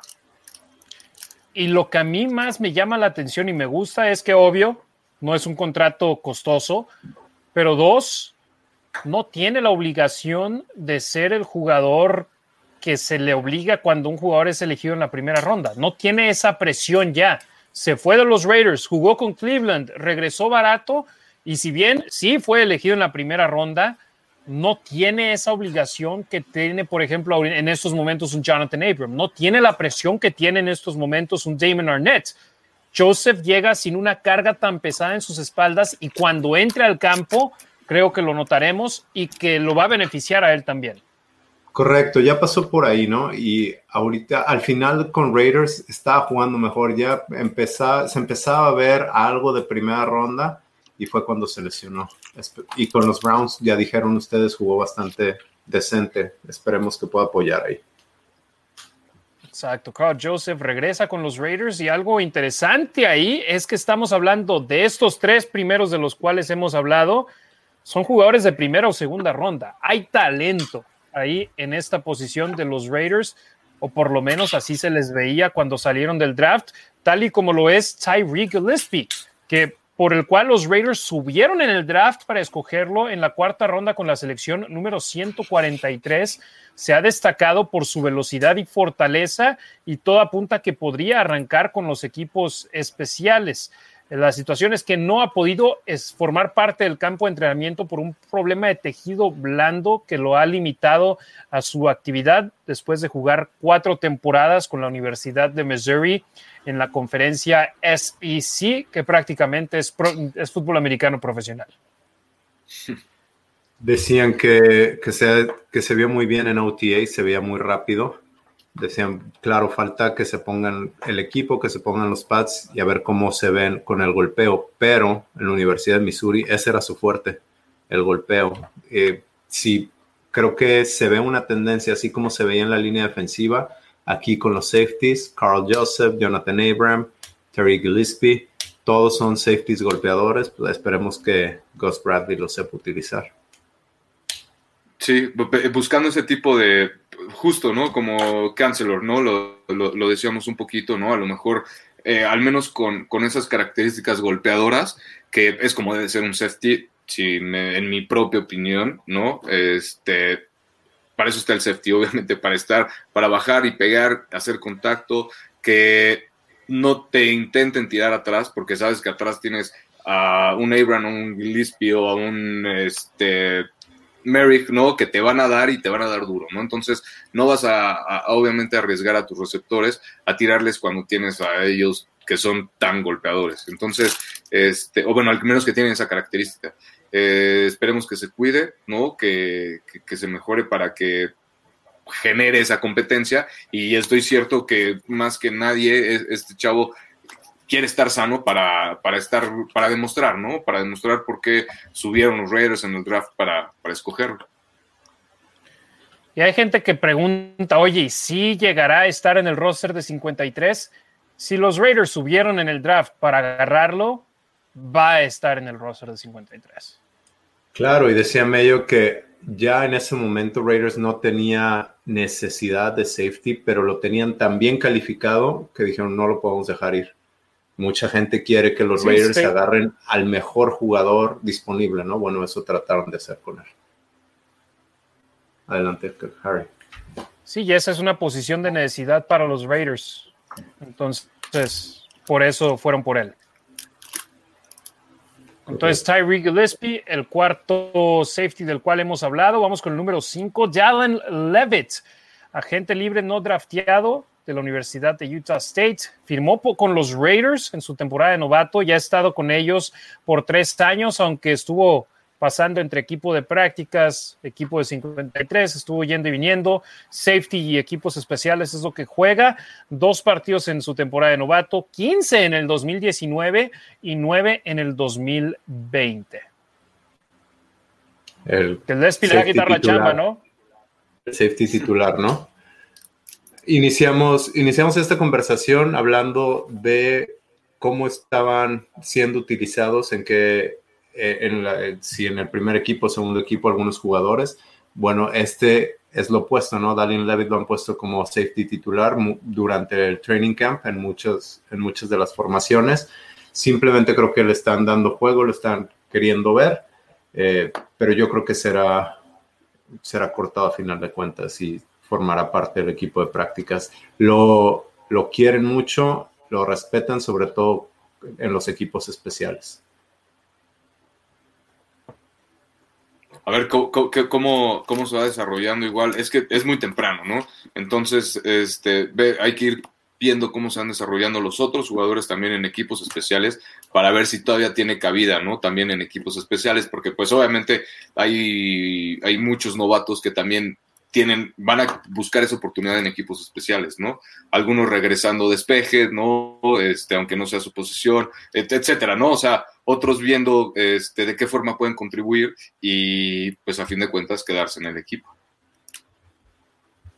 Y otro jugador similar que va a intentar también traer lo suyo al campo de entrenamiento es Roderick Teamer, agente libre no drafteado hace dos temporadas de la Universidad de Tulane en Nueva Orleans firmó en su campaña de novato con los Chargers y jugó con ellos siete años. ¿Con quién como el coordinador defensivo? Gus Bradley. El problema es que en julio del 2020 fue suspendido por abuso de sustancias, ahí lo cortaron los Chargers. Este año firmó en enero un contrato a futuro con los Colts, pero lo cortaron en agosto y ahora los Raiders lo traen para el campo de entrenamiento. Va a estar muy, muy difícil que, que logre conseguir uno de los tres, cuatro puestos de safeties que tendrán los Raiders. Correcto, hace rato hablábamos de cuánto juego le darán a algunos jugadores como Carr, como Ngakwe. Pues creo que aquí para los safeties, Roderick Teamer le, le darán bastante juego para ver si se puede quedar en el equipo, lo dudo mucho. Será un cuerpo más en el campo de entrenamiento y también, digo, en el campamento, y también para pues es la oportunidad que tienen, estos juegos de pretemporada son la es la oportunidad que tienen los jugadores para que otros equipos los vean, no solo tu equipo, y para poder ser llamado a otro equipo. Correcto, y, pues obviamente le, sirve ese, ese, currículum que trae de los Chargers. Estuvo de suplente, o bueno, eh, saltó al campo cuando Derwin James estaba lastimado, el otro safety de los Chargers, si no me equivoco, se apellida Phillips, y, él era el que estaba sacando la chamba, ¿no? Cuando, cuando ellos no estaban en el campo. Entonces, obviamente, pues lo conoce, Bradley sabe que, que puede cumplir en el esquema defensivo y que puede aportar también, ¿no? E, e, esa parte de veteranía de alguna forma. Obviamente no, no, tiene tanta experiencia como, o tanto talento, ¿no? Como Casey Hayward, ¿no? Pero, pero de algo puede servir que, que haya jugado en, en los Chargers. Y ojo con esto también si en este campo de entrenamiento los coaches ven algo en él que no ven en Levitt, igual y él es el que se acaba quedando en el equipo de prácticas. Entonces, ojo con, con, esa situación. Entonces, estos son los seis safeties que en estos momentos los Raiders tienen en su campo de entrenamiento. Ahora, la pregunta del millón que siempre hacemos al final de estos análisis, de esta revisión de los eh, de las posiciones es qué clasificación, qué calificación le dan a esta posición en los Raiders. Y no solamente va para ustedes, Ricardo y Demian, sino todos los que nos están viendo en vivo en La Nación Raider, en Facebook, en YouTube y en Twitter. Déjenos saber su calificación primero y después cuál es el piso, qué es lo peor, el número peor que ven a esta posición, los safeties jugar, y cuál es el techo, qué tan alto creen que pueda llegar estos elementos safeties de los Raiders. Demian, comienzo contigo. ¿O comenzamos con Rick? No, Demian, Demian, no, no. Bienvenido, Demian. Con el profesor Barco. A ver. realmente creo que mi calificación, híjole, no, no, no está para seis aún. Y por lo que he visto, digo, eh, Trevor Merrick es novato. Jonathan Abram fue calificado como el peor. Estemos o no de acuerdo con Pro Football Focus, te da un parámetro. Estamos de acuerdo en eso. Eh, este, no sé, sí, yo creo que la calificación es de 5. Lo bueno es que el piso no creo que sea peor, peor que eso. Creo que con Gillespie, con Carl Joseph, creo que pueden dar un, un 7-8. O sea, calificación 5, piso 5 y techo 7, 8, que es algo ya bastante decente, creo yo. Ricardo.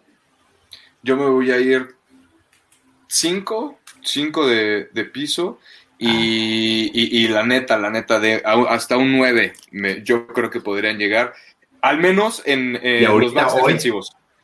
Hoy en un 5 o 6 la neta, ¿no? De ahí, porque, porque falta mucho, ¿no? Porque tenemos que ver lo que decíamos, tenemos que ver cómo se van acomodando en el esquema defensivo, quién, quién va a jugar en dónde, ¿no? Me refiero a los, a los corners, este, porque los safeties, pues parece que está un poquito más definido, ¿no? Pero quién va a ser el corner derecho, el lado izquierdo, es lo que hay que ver, ¿no? Quién va a cubrir en el slot, hay que ver más o menos cómo se va desarrollando esto. Entonces, este, por eso yo me voy con, con, con eso de, de piso y, con el techo, en serio, de 9, creo que pueden llegar a ser una de las mejores unidades defensivas de, al menos de la conferencia, de la conferencia americana, si, si logran engranar todo lo que se tiene que engranar desde la línea defensiva hasta atrás, ¿no? Que eso es lo complicado. Ojalá que sí se logre para que lleguen al 9. Rick es el profe Barco, de eso no queda, no queda duda. Eh, yo me voy con Demian, un 5 Estamos hablando que entre tres de los cuatro que creemos que se van a quedar en el roster de 53 tienen un total de experiencia de 14 juegos en la NFL. Gillespie y Merrick no han jugado en la liga. Abram en dos años tiene un total de 14 partidos y eh, Joseph sí tiene más partidos en su haber, pero no creo que ha sido nada espectacular que por decir, si trajeran a alguien tipo Casey Hayward en la posición de safety. Entonces, sí lo veo difícil. Yo sí me atrevo a decir que un piso de tres, porque puede, si bien puede acabar siendo algo que por fin desde el 2016 a la fecha, los top cuatro en esta posición, todos fueron drafteados por los Raiders, eh, aunque uno se fue y regresó puede acabar funcionándote si todos llegan en su mejor momento, pero si no acabas escogiendo a los mejores en esa posición y no te funcionan, puede acabar siendo un desastre. Y yo de techo le doy un 7. Yo creo que con un 7 en los safeties estamos bien, comparado a lo que vimos en las últimas temporadas. Entonces, esas son nuestras clasificaciones. Vamos a ver lo que la raza. Dale, déjame anotar algo. Jonathan Abram, primera ronda. Trevon Merrick, segunda ronda. Carl Joseph, primera ronda. Me voy a bajar, ya hablamos de ellos, pero los corners. Trayvon Mullen, segunda ronda. Damon, Damon Arnett, primera ronda. Eh, ya algunos de esos tienen que pegar, ¿no? Y si todos pegaran, podría, debería de ser hasta los mejores defensivos. Algo similar a Tampa. Ajá. Sí, podrían ser los mejores DBs de toda la liga. Entonces les podríamos poner, les podríamos poner un 9, ¿no? ¿Podría ser o no? Yo lo llevé, ya lo llevé funciona, a donde quería. Gracias, ahí está. Si funciona. Es, que, es, que es por, sí, exacto, ¿no? Que es, lo que decía, es lo complicado. Si, si se logra engranar todo para que los backs defensivos puedan llegar a esa calificación de 9, este, digo, estaríamos hablando de una defensiva de los Raiders que está dentro, al menos dentro de las 10 mejores defensivas de la liga. Yo me imaginaría, ¿no? The Athletic eh, hizo esos mismos rankings, también publiqué eso, de en la defensiva. Calificó a los Raiders como la defensiva número 7 para iniciar la temporada. La de Broncos la 2, la de Chargers la 17 y la de Chiefs la 26. Otra vez la de Raiders la 27. Y al final dice el escritor, dice, en el papel los Raiders tienen el suficiente talento para ser mucho mejor que esto, pero ya he estado aquí y hasta no ver, no creer. Y así es como le digo. Y de acuerdo, totalmente de acuerdo. Vamos con algunos de los comentarios que nos dejaron hace media hora cuando estábamos empezando a hablar de este tema. Un pato que habla dice, voy al Oxxo, ¿quieren que les traiga algo? Estoy bien, hermano. Yo estoy bien, muchas gracias. Eh, César Tejeda, Abram aún nos debe mucho. Este 2021 debe demostrar, aunque no ha jugado mucho, ya tiene más experiencia. Sí, tiene más experiencia que antes de empezar el año pasado. César Tejeda, o perdón, Esperanza Rodas, ¿no semana juegan los Raiders su primer juego de pretemporada? Así es. Sábado 14 de agosto reciben a los halcones marinos de Seattle. Amado Nervo, Abram Farrell, Arnett, Ruggs, todos de primera ronda. Andrés Aldana Correa, ojalá Abram aprenda a taclear. Kevin Ayala, me encanta Jonathan Abram. El problema de él es que se ha lesionado mucho, que es cierto. O bueno, se ha lesionado una vez en su temporada de novato y con ello se perdió 15 partidos. Entonces fue lo que hizo que se perdiera mucha acción. La temporada pasada, y, un montón de cosas. Abram debe de lucir el 24. El 24 es un número sagrado con los malosos, exactamente. Y, Charles Woodson y Willie Brown, ambos estuvieron más que de acuerdo que él fuera el siguiente en tener ese número. Y Gruden fue el que se lo asignó. Gruden fue el que le dijo, tú debes de ser el 24. Merrick es y debe ser clave en la secundaria, ese es César Tejeda. Y allá la dice, Merrick va a ser un jugador de impacto inmediato en los Raiders. Eh, un pato que habla dice, Mo, Mo, Merrick. Vamos, Merrick, el destino te llama. Eh, Andrés Aldana Correa, Carl Joseph es el tipo. César Tejeda, Joseph, la noticia de su regreso me agradó. Es un jugador que ya es, que es ya veterano, sí, cinco años en la liga. Y es un pato que habla, Joseph, me, sí cumple. Pues bien, si no, ya sabíamos que no lo hacía antes. Luis Reyes, Abram, un jugador con muy buena actitud, pero está algo loco, eso me agrada, esperamos aprenda a taclear. Sí, es uno de esos Raiders de la vieja escuela, ¿no? Que tal vez le faltaba un tornillo en, el, en la cabeza que estuviera bien apretado, pero es parte del legado de los Raiders. Ahora el problema, o bueno, la situación es que pueda aprovechar tener ese tornillito suelto. Saludos César Tejeda Gillespie, que comienza a tomar experiencia. Antonio Lucero, nomás que no sea lo que con, que con Diablo está o no con el equipo o está enfermo. Está en la lista de lesionados, ¿no? Cierto. Y él también, obvio, formaría parte de, o bueno, no, Diablo, linebacker, ya hablamos de él, cierto. Fue safety en colegial, pero ya hablamos de él como linebacker. Su último año estuvo jugando de linebacker. Eh, César Tejeda, Levitt empieza a darle presión a los titulares. Gillespie, Levitt, no estoy seguro, es un pato que habla. Luis Reyes, me parece que ya firmó, pero está lesionado, hablando de Diablo, sí, así es. Eh, César Tejeda, Teamer, híjole, un jugador que no creo que se quede. Y un pato que habla dice, no entra en el roster de 53, correcto, buena suerte de todos modos, hablando de Teamer. Y ahora la clasificación de nuestros amigos de la Nación Raider que nos están sintonizando. César Tejeda dice que él de entre seis y medio y ocho, ocho y medio. Rubén Master, tope de seis, pi, tope de nueve, piso de seis. Va a depender de la línea defensiva y huele a tener una dupla de terror como en los setentas. Ojalá los cebras los dejen jugar. Eh, un pato que habla su clasificación H de Help Wanted. Necesitamos ayuda. Vic Mike, él tiene a, los safeties de 5 y medio a 7. Elder Misanthropy. Piso de 6, techo de 10. Él te ganó, Ricardo, en ese aspecto. Bastante. Bien. Andrés Saldana Correa, piso de 6, techo de. Perdón, piso de 4, techo de 6. Antonio Lucero, techo de 8, piso de 6. Eh, Roberto Fernández, van a ser top 5 los safeties. Esta defensa va a sorprender. Esperemos y sí. Eh, pato que ahora los profundos necesitan mucha ayuda a la línea defensiva, necesitamos poner presión, tal y cual sucedió el año pasado. Rorro Eligio, techo de 7, piso de 5, perdón, techo de 7, piso de 5. Amado Nervo, hay potencial, 5 de calificación, piso de 4 y si funciona Merrick hasta un 8. Luis Reyes, calificación de 6 y medio, piso de 4 y techo de 8. Un pato que hablo. Ricardo, 9 a los profundos. Ahora entiendo por qué ves a Carr como un gran mariscal de campo. No te creas. Eh, Kevin Ayala, yo le doy un piso de cuatro y un techo de siete y medio. Amado Nervo, agreguen el cambio de coordinador defensivo de contra a Bradley. Un mundo de diferencia. muy cierto. Rorro Eligio, bueno, lo mismo que dijo Daniel.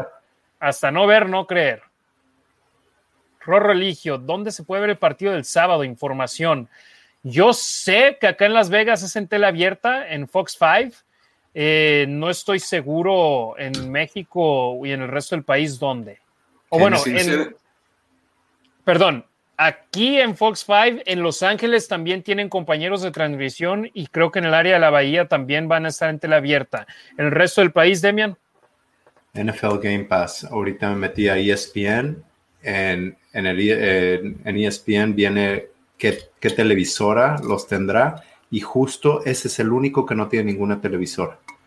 Entonces solo Game Pass. Y, se me hace súper raro, ¿no? Porque es el primer juego con aficionados en el estadio Allegiant y no lo van a transmitir, por ejemplo, en NFL Network o en un ESPN 2 o algo por el estilo. Los siguientes dos, los siguientes dos de pretemporada contra los Rams y contra los Niners, sí dicen NFL Network. Sí, y, eso es lo que yo digo. Los de visita, bueno, los Rams van a jugar uno de sus primeros juegos con público. Los 49ers, la batalla de la Bahía, pero hombre, en Las Vegas, primer juego con fans y no lo van a televisar a nivel nacional. Pero bueno, ahí está otra muestra de cómo nos ven. Acá en este, o sea, seguro igual acá en México, por dudo mucho que lo van a pasar. Eh, no pasan los partidos de pretemporada, sinceramente. ¿no? Entonces, pero por el NFL Game Pass no hay ningún, ningún problema, pasan todo completito, ¿no? Aparte de toda la información o de todo el contenido que saca la NFL, que es increíble, vale totalmente el, el, costo que se paga. Sí, entonces este no lo veo como un gasto, ¿eh? la verdad es como una inversión, porque en serio te, te, dan, o sea, tienes muchísima, muchísimo, muchísimo contenido. Y ahora que va a empezar la NFL, este, pues, no, adelante. Ver los partidos todavía mejor. Eh, y si yo encuentro un enlace, ahí se los, ahí lo, lo publico y lo, y lo borro también. Eh, eh, veo, veo que mucha gente los pone en Facebook. Si en Facebook lo buscas, lo puedes encontrar ojalá no se enojen conmigo si alguien que es de la liga o del equipo está viendo nflstreams.tv. Yo ahí es donde, donde, antes de tener el actual sistema de cable que tengo, ahí es donde los veía y de hecho ahí veo también el béisbol en el celular. Eh, porque también mlbstreams.tv, por si quieren ver el béis. Eh, Adger Mondragón. Contratarán a KJ Wright. ¿Qué tanto aportaría en la línea defensiva? Bueno, él es linebacker, entonces un poquito más atrás y al momento no lo han contratado. Ya se fue de las instalaciones del equipo en Las Vegas. Estuvo ahí hoy a platicar con su ex coordinador defensivo. Me imagino a platicar con Gruden, virtualmente con Mayak. Le dijeron lo que le podían ofrecer. Me imagino que no le gustó y por eso se fue pero al mismo tiempo nadie le ha ofrecido un contrato que le guste. Hablamos de eso hace un ratito, si lo, si lo quieren, si quieren regresar a verlo. Y Justina Anderson dijo que el plan era que se iba a su casa, iba a ver qué ofertas tenía y pensar dónde le convenía, ¿no?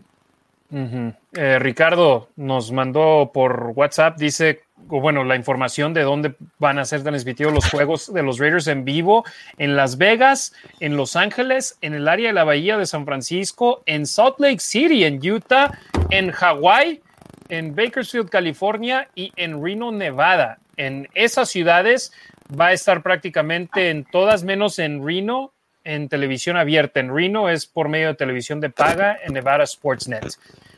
Eh, Eduardo Venegas, calificación de 6, un piso de 5, un techo de 7 para los safeties. Eh, Amado Nervo, ¿no lo pueden transmitir por Facebook La Nación Raider? No, porque luego corremos el riesgo de que nos quiten la página. Entonces, si quieren que sigamos aquí, no podemos. Pero espérame, Harry, voy a aprovechar, creo que se va a juntar la, la Nación Raider este, no sé bien el chapter, no sé bien bien en dónde se junten porque no he tenido el honor. Sí, en la Ciudad de México, pero no sé bien en dónde. Creo que es en la colonia Condesa, pero no sé bien el lugar. Entonces, pero estén al pendiente, ¿no? De las redes sociales. Creo que es, eh, no sé, sinceramente. No, pero, pero lo vamos a compartir por ahí, Harry. Ahorita alguien del público que, que por ahí nos ayude para empezar a mover la información, porque este, porque por ahí este, se van a juntar a, ver los, se empiezan a juntar, ¿no? Creo desde ver los partidos de pretemporada y este, ya está, al menos esa es otra opción en, en la Ciudad de México. Sí, yo vi que dijeron que no va a haber cover, así que bien por eso. Eh, si alguien nos está viendo de aquellos en México que se van a juntar, mándenos la información y aquí la compartimos en el, programa. Eh, Esperanza Rodas dice un piso de tres, la calificación de cuatro y un techo de ocho y medio. Vic Mike, NFL Game Pass es donde los pasan, claro. Jorge Monzón, cáiganle a mi casa, acá lo vemos. Posata, traigan cheve. Ahí está la invitación con, con Jorge. Un pato que habla, me tengo que ir, pero los felicito a los tres por otro episodio exitoso. Gracias y vamos Raiders. Gracias, Pato. Gracias por vernos otra vez.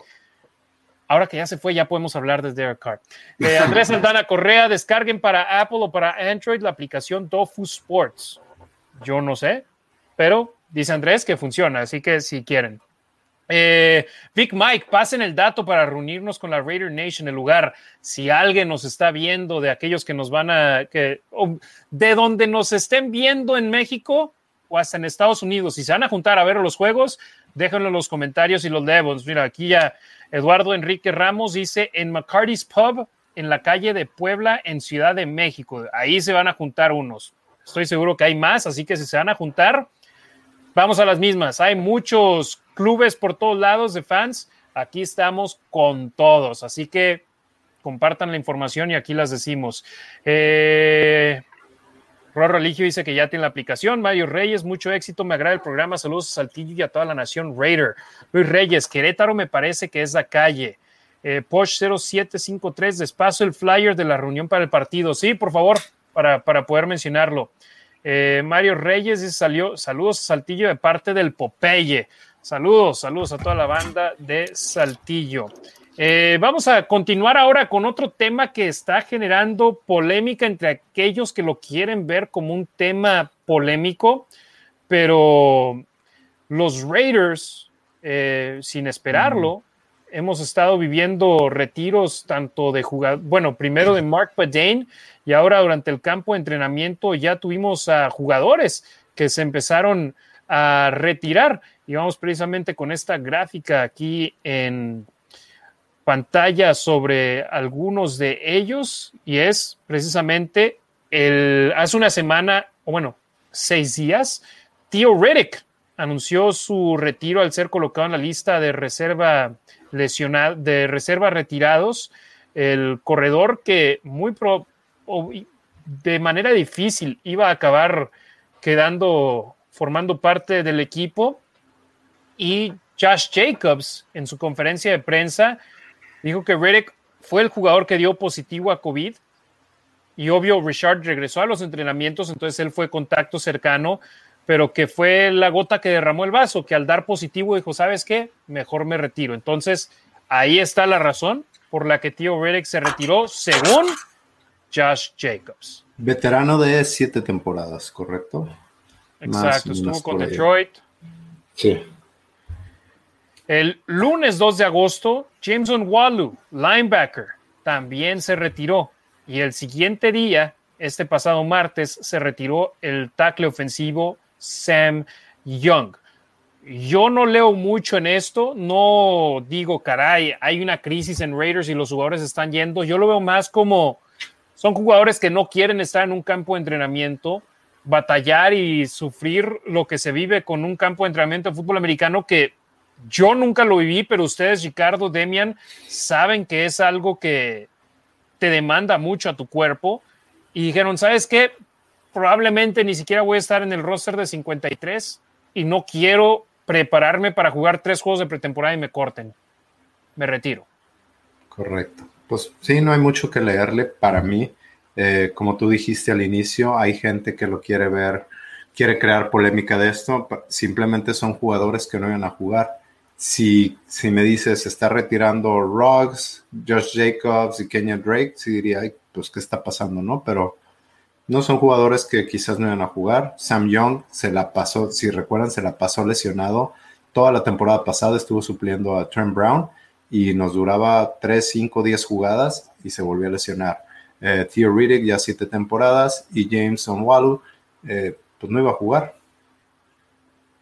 No sé. Ahora, ahora con, todo lo que está pasando de la vacuna, este, bueno, de las vacunas, este, con los jugadores que se reservan obviamente el derecho a, decir si están vacunados o no, creo que, creo que son muchos factores, ¿no? Obviamente el, COVID, ¿no? Eh, muchos jugadores, como muchas personas, desafortunadamente perdieron familiares, ¿no? Entonces, cada cabeza es un mundo, son muchos factores que pueden orillar a un jugador a, retirarse, ¿no? Ahora, pues en un año después de la pandemia, bueno, sí, un año después de la pandemia, pues te hace pensar un año después de que empezó la pandemia. De que empezó la pandemia, sí. De, que empezó la pandemia y que hay que seguirse cuidando. Y obviamente a lo mejor va por ahí, ¿no? También te digo, entonces cada cabeza es un mundo, a ciencia cierta, no sé si se vaya a saber por qué, pero ya eran jugadores igual, ¿no? Que ya estaban como que en los últimos años de su carrera profesional, como bien lo dice Demian, no si hubiera sido un Henry Rocks o un Waller o un Renfro o un Arnett,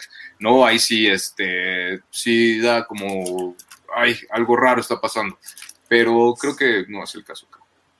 Algo similar a lo que sucedió, por ejemplo, hace, ¿qué sería? Seis años, cuando Marshawn Lynch de buenas a primeras se retiró eso te da a decir, oye, tu corredor titular se va, ¿qué pasa? Y luego ya te enteras que había problemas detrás de las escenas con, los coaches y todo. Y alguien me preguntaba, ¿y ahora qué pasa con esos jugadores retirados? Se retiran, pero los Raiders siguen teniendo sus derechos bajo contrato de que si regresan, los Raiders o los tienen que cortar o agregarlos a su roster o mandarlos a otro equipo y recibir algo a cambio. Correcto. Por eso están en la lista de reserva, diagonal, retirados. Sí, es así como está bien, ya no quieres jugar, te doy chance, pero pues sigues perteneciendo a la, a la organización, ¿no? De, de, alguna forma.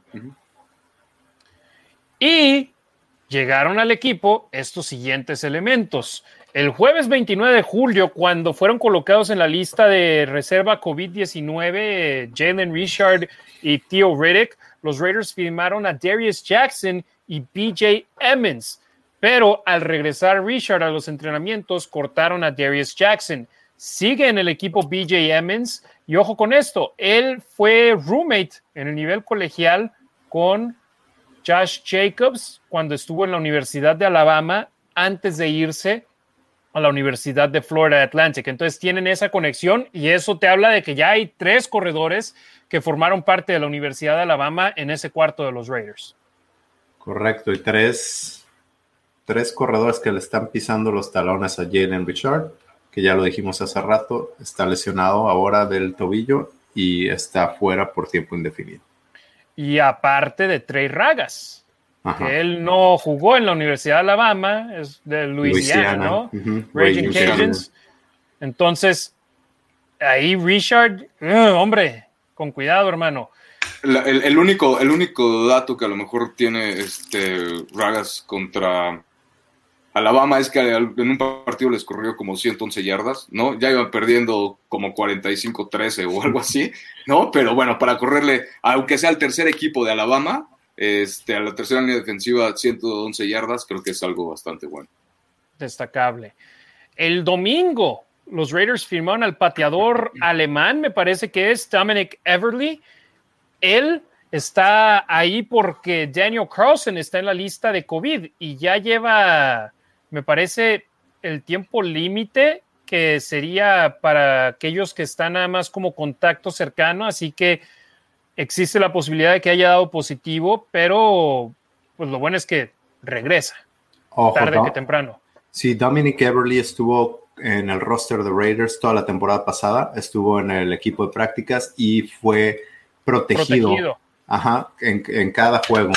Este año lo acababan de soltar hace dos semanas porque trajeron a un pateador de los Steelers y hablaba el coach de equipos especiales, Rich Bisaccia, que siempre le gusta tener a dos pateadores en el campamento de entrenamiento, uno zurdo y uno derecho, para que eh, los fielders aprendan a cachar las bolas que giran de diferente manera dependiendo de si el pateador es zurdo o derecho. Ahora regresa Dominic Everly y tuvo, ha estado jugando bien, tuvo 5 de 5 el otro día y él es el líder anotador de Utah State y fue el mejor, el año que salió del, de eh, su año de senior, creo que fue, ajá, el año que salió, fue el mejor pateador de todo, de todo college. Entonces, pues ahí lo, quieren tener. A ver, a ver si, si, lo guardan otra vez para el equipo de prácticas. con lo importante que es tener, obviamente, este tipo de especialistas en el campo, ¿no? Digo, por algo son especialistas, ¿no? Porque te tienen que asegurar eh, que te puedan colocar la patada de despeje, que te la dejen dentro de las, no sé, las primeras 15 yardas, ¿no? Para dejar encajonada la ofensa, ¿no? Colocar el balón, saberle a quién patear, lo que decía Demian, ¿no? Este, cómo hacer que gire o que caiga el balón, ¿no? Todo eso, obviamente, si ven a alguien que pueda hacer este tipo de cosas, este, como lo que decía Leclerc, ¿no? Por ejemplo, o Janikowski, pues obviamente tener a alguien que, que, pueda seguir haciendo ese tipo de cosas, pues increíble, ¿no? Por algo pues, lo protegieron de alguna forma. Sin duda, sí. Los equipos especiales de los cuales vamos a hablar un poco más adelante, los puntos extras, muchos lo ven como automático, no lo son. Eh, los goles de campo, muchos creen que es fácil hacerlos. Intenten patear un gol de campo de lo que era un punto extra antes, desde la yarda 7-8. No es fácil. Intenten despejar un balón con un cuate corriendo hacia ti a toda velocidad y que tal vez te puede golpear la pierna. No es fácil o hasta el mismo pateador de despeje que con los Raiders AJ Hall es el que hace el hold en las patadas de gol de campo y de puntos extra, no es fácil. Entonces, hay que tenerle respetos a, los jugadores de, equipos especiales y Dominic Everly está con el equipo en estos momentos con la ausencia de Daniel Carlson, pero como dice Demian, tal vez se queden con él en el equipo de, de prácticas. Y ayer los Raiders firmaron al liniero ofensivo Jeremiah Potasi y al tackle defensivo Gerald McCoy. Potasi rápidamente ha estado, me parecen, seis equipos ya en la NFL, poca actividad. El año pasado estuvo una liga alterna que los jugadores, a los jugadores no se les paga, pero que los tienen ahí simplemente para que estén activos. Y los Raiders lo traen prácticamente para el campo de entrenamiento y para la pretemporada a tomar el puesto de Sam Young. Correcto. Gerald McCoy, en cambio, él es un jugador que con los Bucaneros de Tampa Bay la rompió y la rompió de gran manera. Pro Bowls, All Pro. Hizo un trabajo espectacular como tackle defensivo que algo que los Raiders no han tenido en cuántos años, Demian. No sé desde quién era Tommy Kelly, quizá o Richard Seymour. Y aún así no, no, no tuvieron los números de Gerald McCoy. Correcto. Entonces, esta suma mucha gente está atribuyéndola, diciéndola tal vez Thomas no está jugando bien. Yo digo, se les presentó momento correcto, situación ideal y número correcto en cuanto a salario y lo agarraron. ¿Y por qué no, no? Tráete a los mejores jugadores, al final de cuentas quieres a los 53 mejores ahí. Sí, y, a fin de cuentas, pues obviamente todavía es muy temprano, ¿no? Tienes chance de estar probando todo este tipo de, ajustes, de, acomodos, de alguna forma. Entonces, este, y si en una de esas le funciona, pues adelante, ¿no? Mira, Pro Football Focus hizo una comparación de Quinton Jefferson el año pasado del 2020 y Gerald McCoy el último año que jugó en el 2019. Sacks, Jefferson tuvo 3, McCoy tuvo 5. Presiones, Jefferson tuvo 35, McCoy tuvo 48. Tackles for loss o, no ganancia, tacleos detrás de la línea. Eh, Jefferson 5, McCoy 7. Eh, run stops, eh, detener la carrera, Jefferson 8, McCoy 19 la calificación de Pro Football Focus 60 de Jefferson, McCoy 72.4 y la calificación eh, para atacar al pasador, Pro Football Focus le dio a Jefferson 71.2 y a McCoy 69.4. Entonces es la única que está McCoy un poquito abajo de Jefferson un poquito, se me figura más o menos a, Dama Kansu, ¿no? Un poquito, obviamente no del tamaño, pero más o menos lo que podría ser, este, las habilidades un poquito se me asemejan, entonces, este, igual me encanta que llegue a generar competencia, ¿no? Este, y pues a ver qué es lo que, lo que puede lograr con, en este nuevo esquema defensivo. Del 2012 al 2014 es cuando fue All Pro y creo que son más o menos las, las fechas en que Nadam Kensu era el mejor tackle de la liga junto con, con McCoy. Pues a ver. Sí, aquí estoy viendo las estadísticas en cuanto a capturas de los Raiders. Mojos Jr. tuvo cuatro en el 2018, eh, tres y media en el 2019. Y Kendall Vickers, que sí, tackle, ¿no? Tackle defensivo. Tuvo dos en el 2020. Estos son los tres tackles defensivos con mayor cantidad de capturas en cada una de las últimas tres campañas. Si McCoy te puede dar cinco, ya, superaste lo que le hicieron los tres mejores en cuanto a estadísticas los últimos tres años. Y lo mejor es, si en Dame, no en Dame, su, perdón, Gerald McCoy por el centro te pone esa presión, ¿qué crees? Por los costados hay más espacio. Se abren espacios para que los linebackers puedan ser agresivos o Jonathan Abram como safety en la línea. Si McCoy, de todas las contrataciones defensivas que han hecho los Raiders este año, aparte en Gakwe, la que más me ha emocionado es esta. Tiene potencial de ser algo muy, muy grande para los Raiders. De acuerdo, me gusta, me gusta la rotación en la línea defensiva. Se, habla que quieren que tener dos líneas defensivas titulares, dos líneas defensivas completas que pueda rotar. Y creo que va para allá. Ojalá ver para creer. Esperemos. Vamos a más. Algo importante, McCoy sufrió una lesión de pectoral el año pasado, ¿no? De cuadríceps, ¿no? De cuadríceps, perdón. De cuadríceps el año pasado en el primer entrenamiento que tuvo con los Vaqueros de Dallas, se perdió la temporada, le dieron su bono de 3 millones de dólares, pero no jugó en el 2020. Ahora viene ya descansado, viene recuperado y esperemos pueda darlo todo con los Raiders. Sí, se hablaba, creo que criticaron mucho a los Cowboys porque lo cortaron después de la lesión y él hablaba en una entrevista con Josina Anderson, supongo que hoy, hoy que está en el aeropuerto, eh, dice que, él no, que él no ve que, que los Cowboys no hicieron nada malo, de hecho estaba en su contrato que si se lastima el cuadríceps, entonces quiero creer que ya venía lesionado del cuadríceps, porque en el, en el contrato decía, si te lesionas el cuadríceps, te vamos a cortar. Y tuvo una muy buena sesión con Raiders porque les hacen todas las evaluaciones y al parecer que se ve muy bien físicamente. Sí, ya lo vimos con Kyle Long. Si no te ves bien en tus evaluaciones, en tu entrenamiento en el campo, no te van a dar un contrato que tú quieres. Ni aunque tu hermano trabaje ahí. Ajá. Exacto. Si te ofrecen el contrato, o más bien, te ofrecen el contrato si te ves bien. Entonces. Sí, y, porque de alguna forma te ven eh, eh, espacio, te ven cabida, ¿no? Dentro del esquema defensivo, ¿no? Tampoco van a agarrar a cualquier jugador que esté por ahí en la agencia libre sin contrato, ¿no? Nada más pues porque está ahí, ¿no? Entonces, este, obviamente todo esto va para generar el mejor eh, la mejor línea defensiva, ¿no? En, el, durante este campo de entrenamiento. Esperemos que en serio sí lo logren para, para tener los mejores 11 en el campo todo el tiempo. Así es, sí. Efectivamente. Y hay que decirlo, no son los únicos jugadores, los, los jugadores de los cuales ya hablamos, los que se, los que dejaron a la franquicia pero de estos que siguen no podemos confirmar o negar que hayan sido despedidos.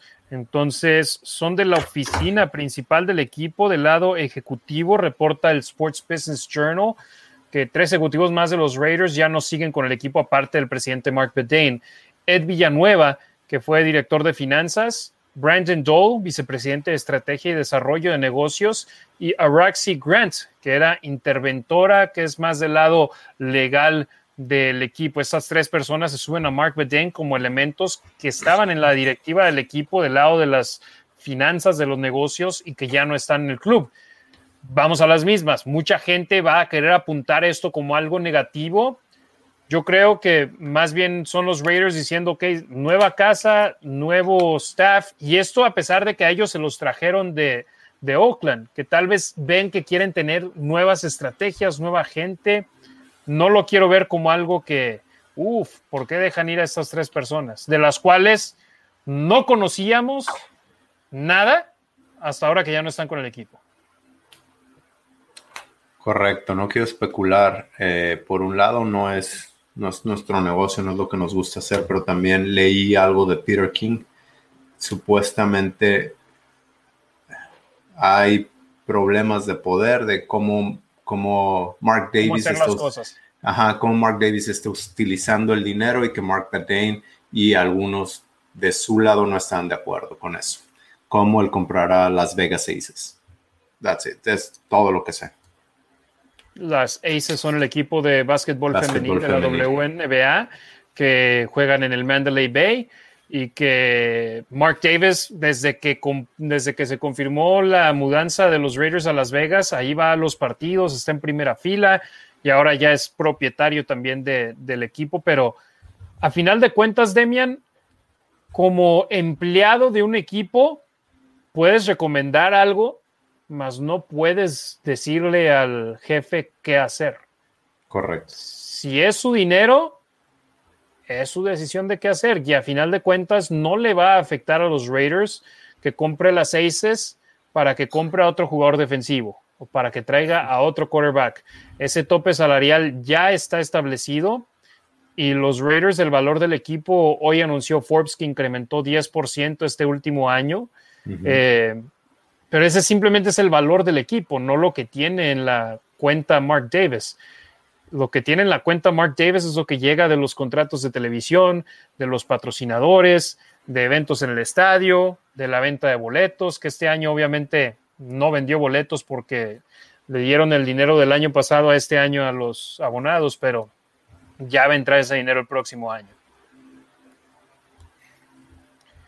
Pero vamos a las mismas. Los negocios del equipo no es para lo que estamos aquí para hablar, estamos para hablar de lo que suceda sobre el emparrillado, pero sí leí en el Twitter de la Nación Raider a alguien decir que quería que mencionáramos lo que opinábamos. Creo que era un pato que habla, pero ya se fue. Se fue a dormir temprano. José Romero, saludos desde Juarito. Amado Nerva, Simpson lo retiró incógnito del reverenda cachetada que lo le dio. Más bien creo que se refería a Young. Hay, una foto. Después dice, en, el siguiente dice. Así no. Oh, perdón. A Young, perdón, lo retiró incógnito un cachetadón. Dice, sí, sí, sí. Luis Rocha, esperando con ansias ver con ah, público a la estrella de la muerte. Raiders Forever. Saludos a los tres. José Arroyo, en San Antonio, Texas, estaremos en Anchor Bar viendo el partido. Sigan Death Star Raiders Booster para más información. Para todos que nos ven en San Antonio, Sigan ahí al buen José Arroyo en Death Star Raiders Booster para que tengan más detalles al respecto. Luis Reyes dice también vamos a estar en el Bar Berlín, cerca del Parque Hundido en la Ciudad de México. Yo vi el flyer de ellos, eh, lo vi en redes sociales, así que ahí está otro bar en la Ciudad de México para todos aquellos capitalinos que nos están sintonizando. Javier Muñoz, cada vez más cerca de lo bueno. Qué buen programa. Saludos a la Nación Raider de la Ciudad de México. Muchas gracias, Javier. George Fierro, saludos Harry, Demian y Ricardo de parte de los Meros Meros y de la Raider Nation Wrecking Crew Guadalajara. Excelente edición. Muchas gracias, George. Saludos a los Meros Meros y a la Wrecking Crew. Eh, Eduardo Venegas Ramos, ¿saben el dato de qué jugador no se ha vacunado? El equipo no lo va a hacer público, solamente son especulaciones de cuáles sí, cuáles no, pero hoy en día en Las Vegas, si estás en interior, en oficinas, en negocios, necesitas traer mascarilla. Entonces no podemos especular que por traer una mascarilla puesta el jugador no está vacunado. No, pero sí dijo Gruden que eran aproximadamente cuatro o cinco jugadores los cuales no estaban vacunados. Hoy creo que Tom Pelicero dijo que más del 90% de los jugadores están vacunados. ¿Tienes el dato? No sé, algo así. Y el que sí se ha mostrado muy antivacunas es Jalen Richard pero desde siempre y en contra de todas las vacunas. Entonces yo creería que él no está vacunado. José Romero, saludos desde Ciudad Juárez, saludos José hasta Juaritos. César Tejeda, muy buenas contrataciones. Sí, para tener dos líneas y tener mejor presión y efectividad. Kevin Ayala, me gusta mucho McCoy, se le ve en forma y motivado y me gusta para la rotación del equipo. Mon Janes de Villanueva, saludos Raider Nation, mándenme saludos. Besos a Rasgit. Ah, ya, ya me acordé quién es. Saludos, Mon. Mi patrona. Amado, dice que ya vayas a cocinar. Amado Nervo, en Chihuahua, ¿dónde ver el juego? Raider Nation CUU, a toda la banda de allá. Eh, si nos están viendo y se van a juntar, déjenos saber para poder decirle a Amado Nervo. Y de nueva cuenta, antes de cerrar el programa, ya nos toca nada más el último tema, ya vamos para dos horas. Si nos están viendo y se van a juntar a ver el juego en algún bar, en algún lugar como fans y quieren y están abiertos a recibir más, más raza, déjenos saber y aquí lo leemos ahorita en La Nación Raider. El último tema del día, pero el que en mi opinión es el más importante, dos miembros más de los Raiders van al Salón de la Fama. Este domingo serán entronizados. Tom Flores, por fin, lo hicieron esperar 22 años pero será entronizado en el Salón de la Fama del Fútbol Americano Profesional en Canton, Ohio, al igual que Charles Woodson. Ambos Raiders de corazón, ambos sienten los colores del equipo y si bien jugaron y cochearon en otros equipos, ellos se dicen Raiders de corazón. Un gran, un gran legado el que, el que dejan tanto Tom Flores como Charles Woodson ¿no? en, en los Raiders la verdad es una muestra de, la, de esa inclusividad y la diversidad que quiere implementar el gran Al Davis en, los Raiders y dijo lo que hizo Tom Flores, obviamente se agradece, ¿no? Gracias a, él, yo creo que también es por una de las grandes razones porque los Raiders están en, el mapa, entonces, este, por fin, qué bueno, sacaron también una edición, no sé si, si la pudiste conseguir, Harry, o la, o la vieron ustedes allá, este, era una cerveza que tenía la cara de mm, Don Flores, ¿no? Este, ah, bueno, la, estaba increíble, o sea, todo eso que hacen, híjole, este, y eso fue creo que cuando anunciaron que, por fin lo iban meses atrás. Fue antes, de que, antes de que votaran por él, fue tipo una... Una, campaña. Una campaña, exacto, para elijan al Iceman y usaron el juego de palabras Iceman con la nieve de las montañas rocallosas. Entonces, eh, por eso es que hubo la campaña y sí, Tom Flores formó parte de la campaña con su hijo y mira, afortunadamente ahí está. Demian, cómo se tardaron y cómo hay otros coaches que no tienen un Super Bowl y los llamaron antes por estar en televisión. Flores tiene dos como coach en jefe, entrenador en jefe. Uno como coach asistente y uno como jugador.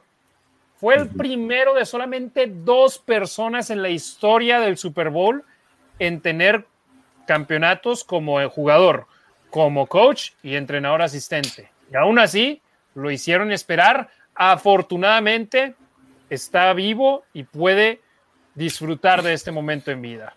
Exacto, no como a Ken Stabler, que también lo hicieron esperar. Tú dijiste 22 años, desde el 1999 era elegible para ser seleccionado al Salón de la Fama. Tengo algunos datos que quiero compartir con ustedes, algunos los acaba de decir Harry.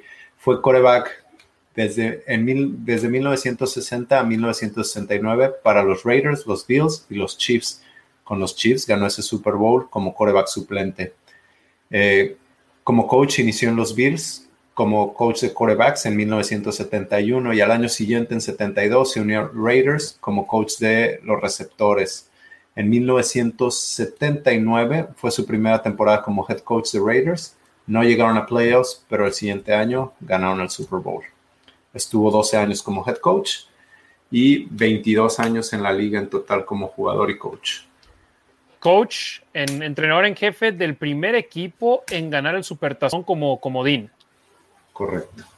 O sea, tuvo que ganar todos sus partidos de visita para ganar el campeonato en la postemporada, claro, los de visita. Entonces, Flores, un ícono, el primer entrenador de una minoría racial en ser head coach, en ganar un supertazón. Eh, lo hizo todo como jugador, como entrenador. Y es una barbaridad que lo hayan hecho esperar tanto para tener ese reconocimiento, pero vamos a las mismas la liga, el Salón de la Fama, la prensa, los que votan por los premios, ven a los Raiders como los chicos malos o como el patito feo de la liga. Y si no es abundantemente claro como Charles Woodson, que debes de estar en el Salón de la Fama, te van a hacer esperar. Correcto. De acuerdo contigo. Mira, yo el otro, el viernes, no, el sábado fui al estadio Legend, estaba cerca y me compré este pin. Ah, tu pin de. Ah, de Tom Flores. Salón de la Fama, clase 2021 de Tom Flores y. Y uno de Charles este Woodson. De Charles Woodson también, que tiene el logo del Salón de la Fama. A Charles Woodson 2021. ¿Y, ¿y dónde los pones? Este lo voy a usar el primer, para el primer partido el sábado que viene. Lo voy, lo voy a portar porque Tom Flores le enseñó a todo mundo, o sea, en aquel entonces a cuántos latinos les daban la oportunidad de tener puestos importantes en la liga. No a nadie. sin un Tom Flores no hay un no hay nadie más que lo siga o tal vez hubiera sido otro pionero, pero él lo fue. Y él es él no voy a decir que es el Jackie Robinson de los latinos en los deportes porque como Jackie Robinson no lo hay, pero Tom Flores fue el primero que lo hizo en un nivel así de importante en la NFL y abrió puertas para muchos. Para muchos, y no solo en la NFL. Justo ayer o hoy sacó, sacó Raiders, no sé si vieron en YouTube, un video cortito, dos, tres minutos con Carlos Santana y Tom Flores. Y Carlos Santana habla de la importancia de los Raiders, de Tom Flores, de su pasión, de comprometidos por la excelencia, etcétera, etcétera. Sí, de que si bien no es mexicano de haber nacido en México, tiene la sangre. Igual que Jim Plunkett. No hablan español, pero sienten sus raíces hispanas que lamentablemente en los Estados Unidos hay muchos que las dejan atrás, que quieren alejarse de ellas. Entonces, bien por Tom Flores, súper feliz por él. Charles Woodson, ni se diga, selección de primera ronda de los Raiders un ícono tanto para los Raiders como para los empacadores de Green Bay y alguien que te aseguro mañana en el podio va a gritar Raiders, te lo garantizo. Perdón, no mañana, el domingo. Claro. Sí, a mí eh, se me hace, la verdad, es uno de los jugadores de los Raiders que, que más me, me, gustó. Tuve la oportunidad, ¿no? Yo no tuve la oportunidad de ver jugar a Tom Flores, ¿no? Pero a Charles Woodson sí lo vi jugar. Me encantó lo que vi jugar de él. Este, me hubiera encantado, obviamente, verlo campeón, ¿no? Con ganar un Super Bowl con los Raiders. Desafortunadamente no se dio, pero el último partido, eh, tengo flashazos del, del, de, cuando jugó ahí en el Coliseo, ¿no? El speech queda al final, este, ese último año, la intercepción que que la última intercepción que, que, tuvo, ¿no? O sea, son muchas cosas, este, muchos recuerdos que, que, vienen a la mente, la verdad es que muy bien merecido, ¿no? Desde colegial era un monstruo, ¿no? Desde que jugaba en Michigan, entonces, este, híjole, se ganó el Heisman, ¿no? Como defensivo, no sé si había, si hubo alguien, eh, más bien el último defensivo en ganar el Heisman, no sé quién, quién fue antes de él, pero, digo, ganarlo, increíble, ¿no? De acuerdo. Eh, les voy a dar dos nombres, John Madden y Vince Lombardi. Tom Flores está entre ellos dos. En cuanto a triunfos como head coach, John Madden está con 103 en el lugar número 43. Eh, después sigue Tom Flores con 97 y después le sigue Vince Lombardi. Creo que merecía estar ahí en, en el Salón de la Fama. No hay duda en lo absoluto regresando a Charles Woodson, lo increíble, lo hizo como esquinero, así arrancó y después regresó con los Raiders, lo pasaron a safety, jugó en un nivel extraordinario y él escogió regresar con los Raiders. Él, cuando fue a tener esa junta con el equipo, no, no sabía qué iba a pasar, no sabía si iba a firmar o no con el equipo y qué sucede. La Nación Raiders lo estaba esperando afuera de las instalaciones en Alamira. La nación Raider lo recibió con los brazos abiertos y dijo que eso fue lo que lo, oh, quiero volver a estar aquí con la Raider Nation. Sí, no lo dejaron salir. Tenía que salir firmando. Con contrato. Exacto. Pero estaban ahí cuando llegó y después de horas de haber estado en el edificio con el equipo, estaban ahí cuando salió, porque el video, no sé si te acuerdas, el video cuando llega es de día, cuando se va es de noche, y ahí estaban todos. Entonces, se le recuerda con mucho, mucho cariño. La afición, hombre, lo quiere. Por ejemplo, él se fue a Green Bay para ganar y lo ganó, y nos dio gusto por él. Pero cuando regresó, se le hace cuenta como si nunca se hubiese ido. Ahora es ¿Sucederá lo mismo con Khalil Mack algún día? ¿O se tiene ese resentimiento de te quisiste ir? No, yo no. Yo, ah, No, pero mucha gente tiene ese resentimiento y hasta dicen que ya es un jugador bastante malo. No sé qué ven, pero bueno. Este, no, sí, espero, ojalá. Les paso unos datos de Charles Woodson. Por favor. En 1997 ganó el Heisman, ya lo mencionaba Ricardo. En el 98 fue el cuarto jugador seleccionado del draft por los Raiders. Bueno, quien lo seleccionó fue los Raiders, fue el primer jugador seleccionado Raiders. En su primera etapa con Raiders fue seleccionado a cuatro Pro Bowls consecutivos. Fue dos veces de primer equipo All Pro y jugó el Super Bowl contra los Bucks en 2002 y tuvo la primera intercepción del partido. En Green Bay estuvo siete temporadas donde estableció récord de franquicia con pick sixes, que intercepción, regresarla para touchdown y touchdown defensivos. Fue el líder en intercepciones de la liga en 2009 y en 2011. Y en 2009 ganó el premio al defensivo más valioso y ganó el Super Bowl con Green Bay. En 2013 regresó, ya hablabas de eso, jugó tres temporadas más con Raiders y se retiró en 2015. En 2015 tuvo cinco intercepciones, cuatro recuperaciones de balón, llegó al Pro Bowl y ganó el premio Art Rooney. El premio Art Rooney se da eh, al sportsmanship dentro del juego. Eh, no sé, ayúdame con la Juego limpio. Eso. Juego limpio de alguna forma. Ajá. Los jugadores del NFL son los que votan por ese jugador y se lo dieron a Charles Woodson. De esas cinco intercepciones de ese año, le interceptó a Peyton Manning por fin dos veces en, el mismo partido, ¿verdad? Fueron las dos intercepciones. Eh, no estoy seguro si fue el mismo juego o no, pero sí lo interceptó. Creo que sí, creo que fueron los de el juego de Oakland. Ajá, sí, creo que fueron el juego de Oakland. Entró a la liga con, con Peyton Manning, a él le ganó el Heisman, de hecho, y salieron al mismo tiempo. Charles Woodson es el único jugador en la historia con más de 50 intercepciones, 65 en total, y 20 sacks. Ahí están todos los datos que les tengo. Formato podcast. Vamos. Claro, no, increíble, increíble lo de. 100% merecido para el 24. Correcto, y, es, y es por algo que es tan querido, ¿no? Obviamente nada más eh, por la nación Raider, ¿no? Definitivamente, seguro que hay muchos aficionados de, los, de los Packers que le tienen ese, ese cierto agradecimiento, obviamente, y por el tipo de jugador que es, nunca se metió en broncas, siempre este, estaba ahí, eh, daba los resultados, este, un líder dentro de la defensiva, ¿no? En, y del equipo no, no nada más dentro de la parte defensiva, sino en general, ¿no? En el equipo. Entonces, tener a alguien así en, el vestidor siempre se te agradece, ¿no? Entonces, este, híjole, más que merecido para, para, los dos Raiders que por fin van a entrar al Salón de la Fama.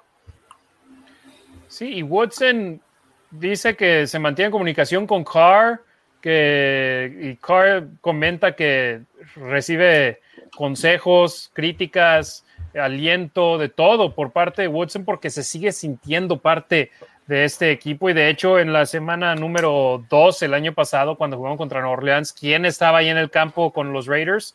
Charles Woodson, de la poca gente que dejaron entrar, o bueno, él lo, lo consideraron como prensa, ¿no? Pero pues estaba como Raider, estaba de nuestro lado. Pero sí, no, súper contentos. Dos Raiders más al Salón de la Fama, 100% merecidos. Y ahí estaremos el domingo al pendiente viendo la transmisión. Y Woodson cierra, Demian. ¿O es penúltimo? tenía el orden. Creo que cierra Woodson. Y Tom Flores es el segundo. no sé. ahorita, mientras leamos los últimos comentarios, encuentro el orden, lo tengo en alguno de los documentos. Vamos con. Y sí, fíjate, ahorita está. No lo leí el comentario completo, pero también él fue el que capturó y forzó el balón suelto en el juego del Tuck Rule contra eh, Tomás, Tomás y revirtieron Su eso. compañero de Michigan. Exacto, o sea, hubiesen. La historia hubiese sido completamente diferente. Ro Religio, bueno, nos escucharemos y veremos la próxima semana. Me toca trabajar. Suerte en el jale, Rorro. Big Mike, Tom Flores debió estar ahí desde hace años. 100% de acuerdo. Luis Reyes, más vale tarde que nunca, pero una gran falta de respeto a un gran hombre. 100% de acuerdo. Eh, Ro Religio, Tom Flores, Orgullo Latino. César Tejeda, Tom Flores al fin será inmortal. Go Raiders. ESPN me pidió formar parte de un grupo de fans que nos invitaron para grabar como si nosotros estuviéramos entronizando a Tom Flores. Y yo algo que dije es, para la nación Raider, Tom Flores ha sido inmortal por más de dos décadas. Por fin lo es también para el resto del fútbol americano. Para nosotros ya lo era. Ahora toma su lugar que se mereció en el Salón de la Fama, que se ganó con el sudor de su frente. Eh, Eduardo Venegas Ramos, saludos a la Raider Nation, Wrecking Cruz Saltillo, Go Raiders, saludos a la banda de Saltillo. Eh, Amado Nerv, una prueba más del odio a nuestros malosos y agreguen que tiene sangre latina. Javier Muñoz, Stan Flores tuvo mucho que ver en mi afición a este glorioso equipo, más que merecido. Algo similar a lo que sucedió con los Dodgers de Los Ángeles con Fernando Valenzuela, que Fernando hizo que se ganara los corazones de los mexicanos, de los latinos, y Tom Flores lo mismo con los Raiders. Ves a alguien que te puede reflejar en él, que puede decir, si él puede, yo también. Si bien no en el fútbol americano, en lo que tú quieras.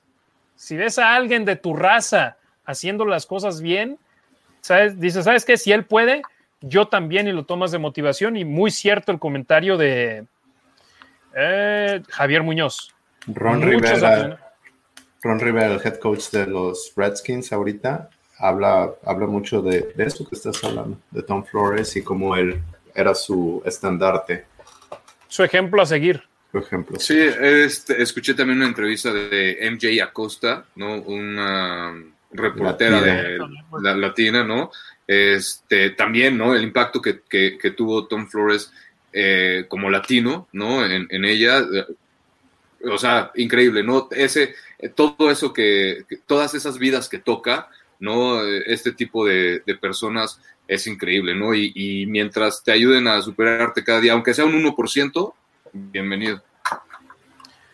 Jair Monroe, después de muchos años de espera, el coach Flores por fin será miembro del Hall of Fame y Charles Woodson en su primer año elegible también será miembro. Toda la nación Raider estamos felices.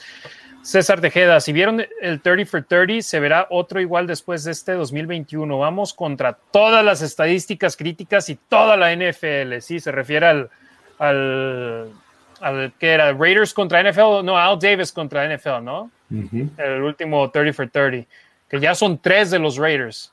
A ver, si tanto nos odian, hablan más de nosotros que de otros equipos. Eh, Andrés Aldana Correa, Harry, viste comprar muchos pins para todos nosotros. Cada uno costó 10 dólares, hermano. Cada uno. 200 pesos. Eh, si los quieren, los vendo a 300. Eh, Big Mike Woodson, un Raider completo y fiel representante de los colores negro y plata. Se lo merecía. Pregúntenle a Brady. José Antonio Díaz Rosas nos está viendo en YouTube. Dice, tarde pero presente. Saludos desde Ciudad Victoria, Tamaulipas. Alf González, Alf, un abrazote, hermano. Dice: Fue llamado el equipo ceniciente en esa temporada que ganaron el segundo Super Bowl, como comentaste, Harry, por ser el primer equipo comodín que ganó el Supertazón. Excelente su programa, brother. Saludos, Go Raiders. Andrés Aldana Correa, Ricardo, no se pudo porque se atravesó el Tuck Rule. Eh, habla sobre que mencionaste que no ganó el Super Bowl, el Super Bowl ¿no? Luis Reyes Woodson, increíble jugador, gran representante de los Raiders. Ojalá Harry se haga realidad el regreso de Khalil Mack. Yo no, yo me encantaría. O, otra cosa, ojalá Yannick, Ngakwe nos haga olvidarnos de Khalil Mack. Amado Nervo, ojalá pase con Mac. Eh, Andrés Aldana Correa, que vuelva Mac. Eh, Rorro Eligio, sería genial. Derek Carr estaría feliz que regresara Mac. Big Mike, Mac va a regresar. Una vez, once a Raider, always a Raider. Una vez un Raider, siempre un Raider. José Antonio Díaz Rosas desde YouTube dice: Charles, Woodson, un Raider que le presentamos a los Packers. Raider Nation for Life. César Tejeda, Mac es menos efectivo con Chicago porque el jersey negro y plata le da otro nivel. Cuando regrese con nosotros volverá a ser de élite. Roberto Fernández, algún día regresará Mac. Y dice, estuviste con Raúl Alegre, ¿dónde podemos escuchar esa entrevista? Lo estuve buscando, pero no la vi. Eh, nosotros no. Esperemos poder tenerlo eh, cuando nos toque jugar contra uno de sus ex equipos, ya sea contra los gigantes o contra los, vaqueros, pero no lo, todavía no lo hemos entrevistado. Traemos proyectos en puerta que esperemos poder compartir con ustedes pronto. Ignacio Alarcón, al igual que Landry con su sombrero, Flores siempre estará en la banca con su suéter negro, sí, cierto, siempre mucha clase por parte de Tom Flores, si bien el suéter no es un traje completo, es algo ahí importante. Eh, Demian, el orden, ¿cómo van a ser introducidos los miembros al Salón de la Fama? Pues lo dije correcto, el 2 y el 7 son... Pero aviéntanos el, el, orden completo. Ahí va, el 1 es Drew Pearson, que por cierto, antes debió de ser introducido Cliff Branch, Cliff Branch que él, pero bueno, es, vaquero, entonces a todos los vaqueros los meten antes que a los que darles el paso, el pase gratis. Eh, uno, Drew Pearson, dos, Tom Flores. El tres va a ser Peter Manning. El cuatro, John Lynch. El cinco, Calvin Johnson. Todavía me duele. El seis, Alan Faneca. Y el siete y último, Charles Woodson. O sea, me estás diciendo que en esta clase podríamos haber tenido a tres miembros del Salón de la Fama. Es correcto.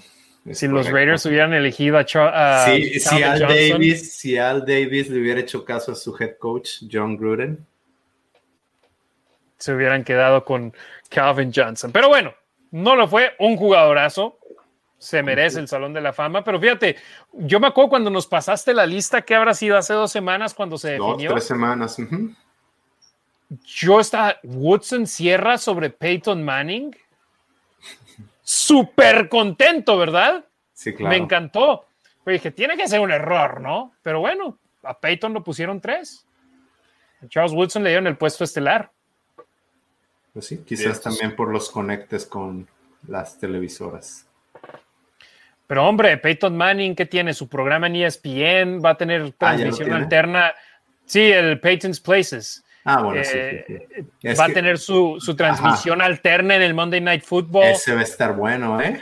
Con su hermano, ¿verdad? Con, su hermano es el que iba a decir, sí, va a tener una transmisión, eso le va a romper, hace comerciales, este, o sea, e, e, e, es ese tipo de, de celebridad, ¿no? Pero Charles Woodson en el campo ¿no? Creo que, este, no por demeritar obviamente lo que hizo Peyton Manning, porque para nada, pero, pero ser coreback en la ¿cuántos corebacks hay en la NFL? O sea, es una, es una posición que siempre, siempre, siempre está siendo renombrada, siempre, siempre, siempre. Y para que Charles Woodson, como jugador defensivo, y, eh, se lo haya llevado, ¿no? Como el Heisman, ¿no? En su momento, pues le ganó el Heisman y ahora le ganó la posición estelar de cerrar el, Salón de la Fama. De la fama. Eh, Andrés Aldana Correa dice, entrevisten a Crabtree. No, pues si quiere venir lo entrevistamos, claro. y luego dice, todos los vaqueros son del secreto de la montaña. Eh, Amado Nervo, entrevisten a Mad Max, es muy accesible. Si se deja entrevistar, acá lo vamos a entrevistar en Las Vegas. Ya tuvimos a Josh Jacobs, que fue nuestro primer entrevistado para la Nación Raider. César Tejeda, muchas gracias por este gran programa, sus conocimientos y claro, sus atenciones. Gracias de nuevo, hermanos. Go Raiders, César. Un abrazote. Eh, Roberto Fernández, ¿John Lynch jugó con los Raiders? No. Con los 49ers y con no. Bueno, no, 49ers es el GM. Es ahorita el GM, jugó con los Bucks, le ganó el Super Bowl a Raiders con John Gruden y jugó con los Broncos. Jugadorazo también, ¿eh? la verdad. Jugó contra los Raiders. Eder Black Cat, saludos hermanos, venga Raider Nation for Life, saludos desde Black Cat Art Crew, excelente análisis, felicidades. Raúl Murguía, me imagino pregunta porque no puede ser afirmación. KJ Wright firmó? No, no ha firmado. Aún no está cerrada la puerta. O a menos que en esta hora nos hayamos perdido algo. ¿Sabes qué? Vamos a, vamos a, checar por si acaso, pero, pero no creo que, no. que se haya dado. y el último comentario que nos llega es de Vic Mike desde Facebook. Este episodio 14 estuvo súper gran transmisión. Saludos a los tres Raiders. Y en dos horas 24 minutos y 7 segundos, creo que es momento de despedirnos, ¿no, muchachos? El programa, el segundo más largo de la Nación Raider, el más largo fue uno de los del draft. Así que hoy es el segundo más largo. Eh, felicidades, cada vez mejor el programa. Pregunta, ¿seguirán los jueves? Digo, por el jueves por la noche, pregunta Amado Nervo. Yo no tengo problema, a excepción de que jueguen los Raiders en jueves por la noche, que sí tenemos uno, pero. Thanksgiving. Pero fuera de ya eso. dale, hasta es hora, hora para nosotros, ¿no? Después ya no sabes. Exacto. Después del juego ya empieza. Yo personalmente no veo mucho fútbol americano aparte de los Raiders. Antes veía el Sunday night porque estaba planchando antes de irme a trabajar el siguiente día, pero ah, sobre todo transmitiendo ahora los juegos, tengo que estoy en el estadio desde súper temprano. Sí, es complicado. El programa posterior del partido, ya acabando el juego, estoy así de hasta ahí y a lo mucho ver los highlights, pero los jueves por la noche, por lo general, no son atractivos. Son lo peorcito que hay, ¿no?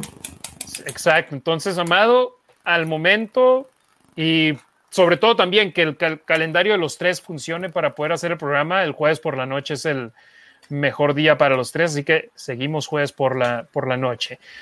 Ricardo, una vez más, muchas gracias, hermano. Gracias por estar aquí en la Nación Raider. Harry, muchas gracias por la invitación de nuevo, Demian. Un gusto verte otra vez. Qué bueno que estás de regreso. A la Nación Raider les mando un saludo a todos en California, Costa Rica, Capozalco, Cuernavaca, Cali, Guadalupe, Guatemala, Guadalupe, Nuevo León, Tapachulas, Chiapas, Denver, Bogotá, La Baja, Monclova, Chihuahua, la, a la Narvarte, Canadá, Puebla, Alanzures, Aldana, Nuevo León, híjole, Querétaro, tanta gente que nos ve, muchas gracias a todos. Ciudad Juárez este, también. Ciudad Juárez, perdón por los que me hayan faltado, pero este, pero ahí estamos, ¿no? Eh, muchas gracias por todo, de verdad que leemos sus comentarios, gracias por seguirnos, este, gracias otra vez por la invitación, Harry, estamos al pendiente y pues a seguirle dando. Sí, nos encanta la retroalimentación inmediata, por eso lo hacemos en vivo. Podríamos grabarlo y hacer que este programa durara una hora veinte minutos, pero la verdad nos encanta escuchar de ustedes, escuchar de la Nación Raider, de nuestros hermanos y hermanas de la Raider Nation. Somos Raider Nation para ustedes, para la Raider Nation, así que Demian, hermano, un gustazo tenerte de nueva cuenta y me da gusto escuchar que tu voz está al 100% después de que la semana pasada tuviste un gran concierto allá en Chicago, ¿no? Ahí anduve en el Lola Palusa con la familia los cuatro días. Bueno, los cuatro días yo, con la familia solo el domingo, con Foo Fighters. Las fotos que vieron de Lola Palusa no son ciertas, no hay COVID, no pasa nada, no se preocupen. No, saludos, muchísimas gracias, encantado de estar con ustedes. Gracias Ricardo, gracias Harry, gracias a todos los que nos ven y nos escuchan. Saludos, hermanos y mucha, mucha banda. En cuanto subimos el programa en Spotify o una noche después que lo vieron aquí en Facebook, en Twitter, en YouTube, estaban diciendo, se extrañó a Demian. ¿Dónde está Demian? Contrátenlo, fírmenlo porque se necesita Demian y Demian. Intentamos hacerlo mejor, Ricardo, y un servidor para nuestros hermanos y hermanas de la Raider Nation, pero se te extrañó. Así que nos gustó tenerte de nueva cuenta. Gracias, andaba en mi otra pasión y sí me traté de conectar, pero no jaló eh, con, los datos, no jalaba el Periscope en Twitter. No, pero es que con cuánta gente había alrededor tuya. No, no, no, ya fuera del concierto. No sé, ya manejando, no, no jaló. Es que se está saturada la red con Periscope viéndonos todos a nosotros en la Nación Raider, entonces. Pero no, muchas gracias, Demian, muchas gracias, Ricardo. Gracias, hermanos y hermanas de la Raider Nation a partir de esta semana estamos en vivo los jueves, 6:45 de la tarde, tiempo de Las Vegas, 8:45 tiempo de la Ciudad de México, en el Facebook, en el Twitter y en el YouTube de la Nación Raider. Vamos a estar empujando mucho el YouTube de la Nación Raider a partir de hoy. Suscríbanse, denle like a los videos, dejen sus comentarios, ahí vamos a estar respondiendo de regreso con ustedes y por supuesto en el Facebook, compártanlo con todos sus grupos de amigos y grupos de los Raiders para que seamos una comunidad aún más grande y tener todavía más comentarios, más opiniones, más preguntas durante nuestros streams de los jueves por la noche aquí en la Nación Raider y en Twitter. Sigan a Demian Reyes, arroba los Raiders Info. Sigan a Ricardo Villanueva en Twitter y en Instagram, arroba Razgit, R-A-Z-G-I-T y a un servidor, síganme en Facebook, Twitter, Instagram, arroba la Nación Raider. Ahí estamos publicando todos los días los tres sobre los malosos. Entre más seguidores, entre más gente esté al pendiente de nosotros, mejor el producto para ustedes. Y por supuesto, gracias a todos los que nos escuchan en la versión podcast de este programa. Esta noche bajamos el audio y lo subimos para que lo puedan escuchar el día que no lo subimos la misma noche, Demian mucha gente reclamando qué onda los viernes manejo escuchándolos a ustedes y ahora no los escucho. Entonces, síganos también en Spotify para que no tengan que estar viéndonos a nosotros tres en el, en el Facebook, si es que no quieren ver estos tres rostros que estoy seguro que hay algunos que dicen, nomás los quiero escuchar. Gracias, Nación Raider. Este es el episodio número 14 de La Nación Raider. Nos vemos y nos escuchamos la próxima semana. A nombre de Demian Reyes y Ricardo Villanueva, soy Harry Ruiz. Tengan un excelente fin de semana y ya la próxima semana estarán los Raiders sobre el emparrillado. Tengan un excelente fin de semana, Nación Raider.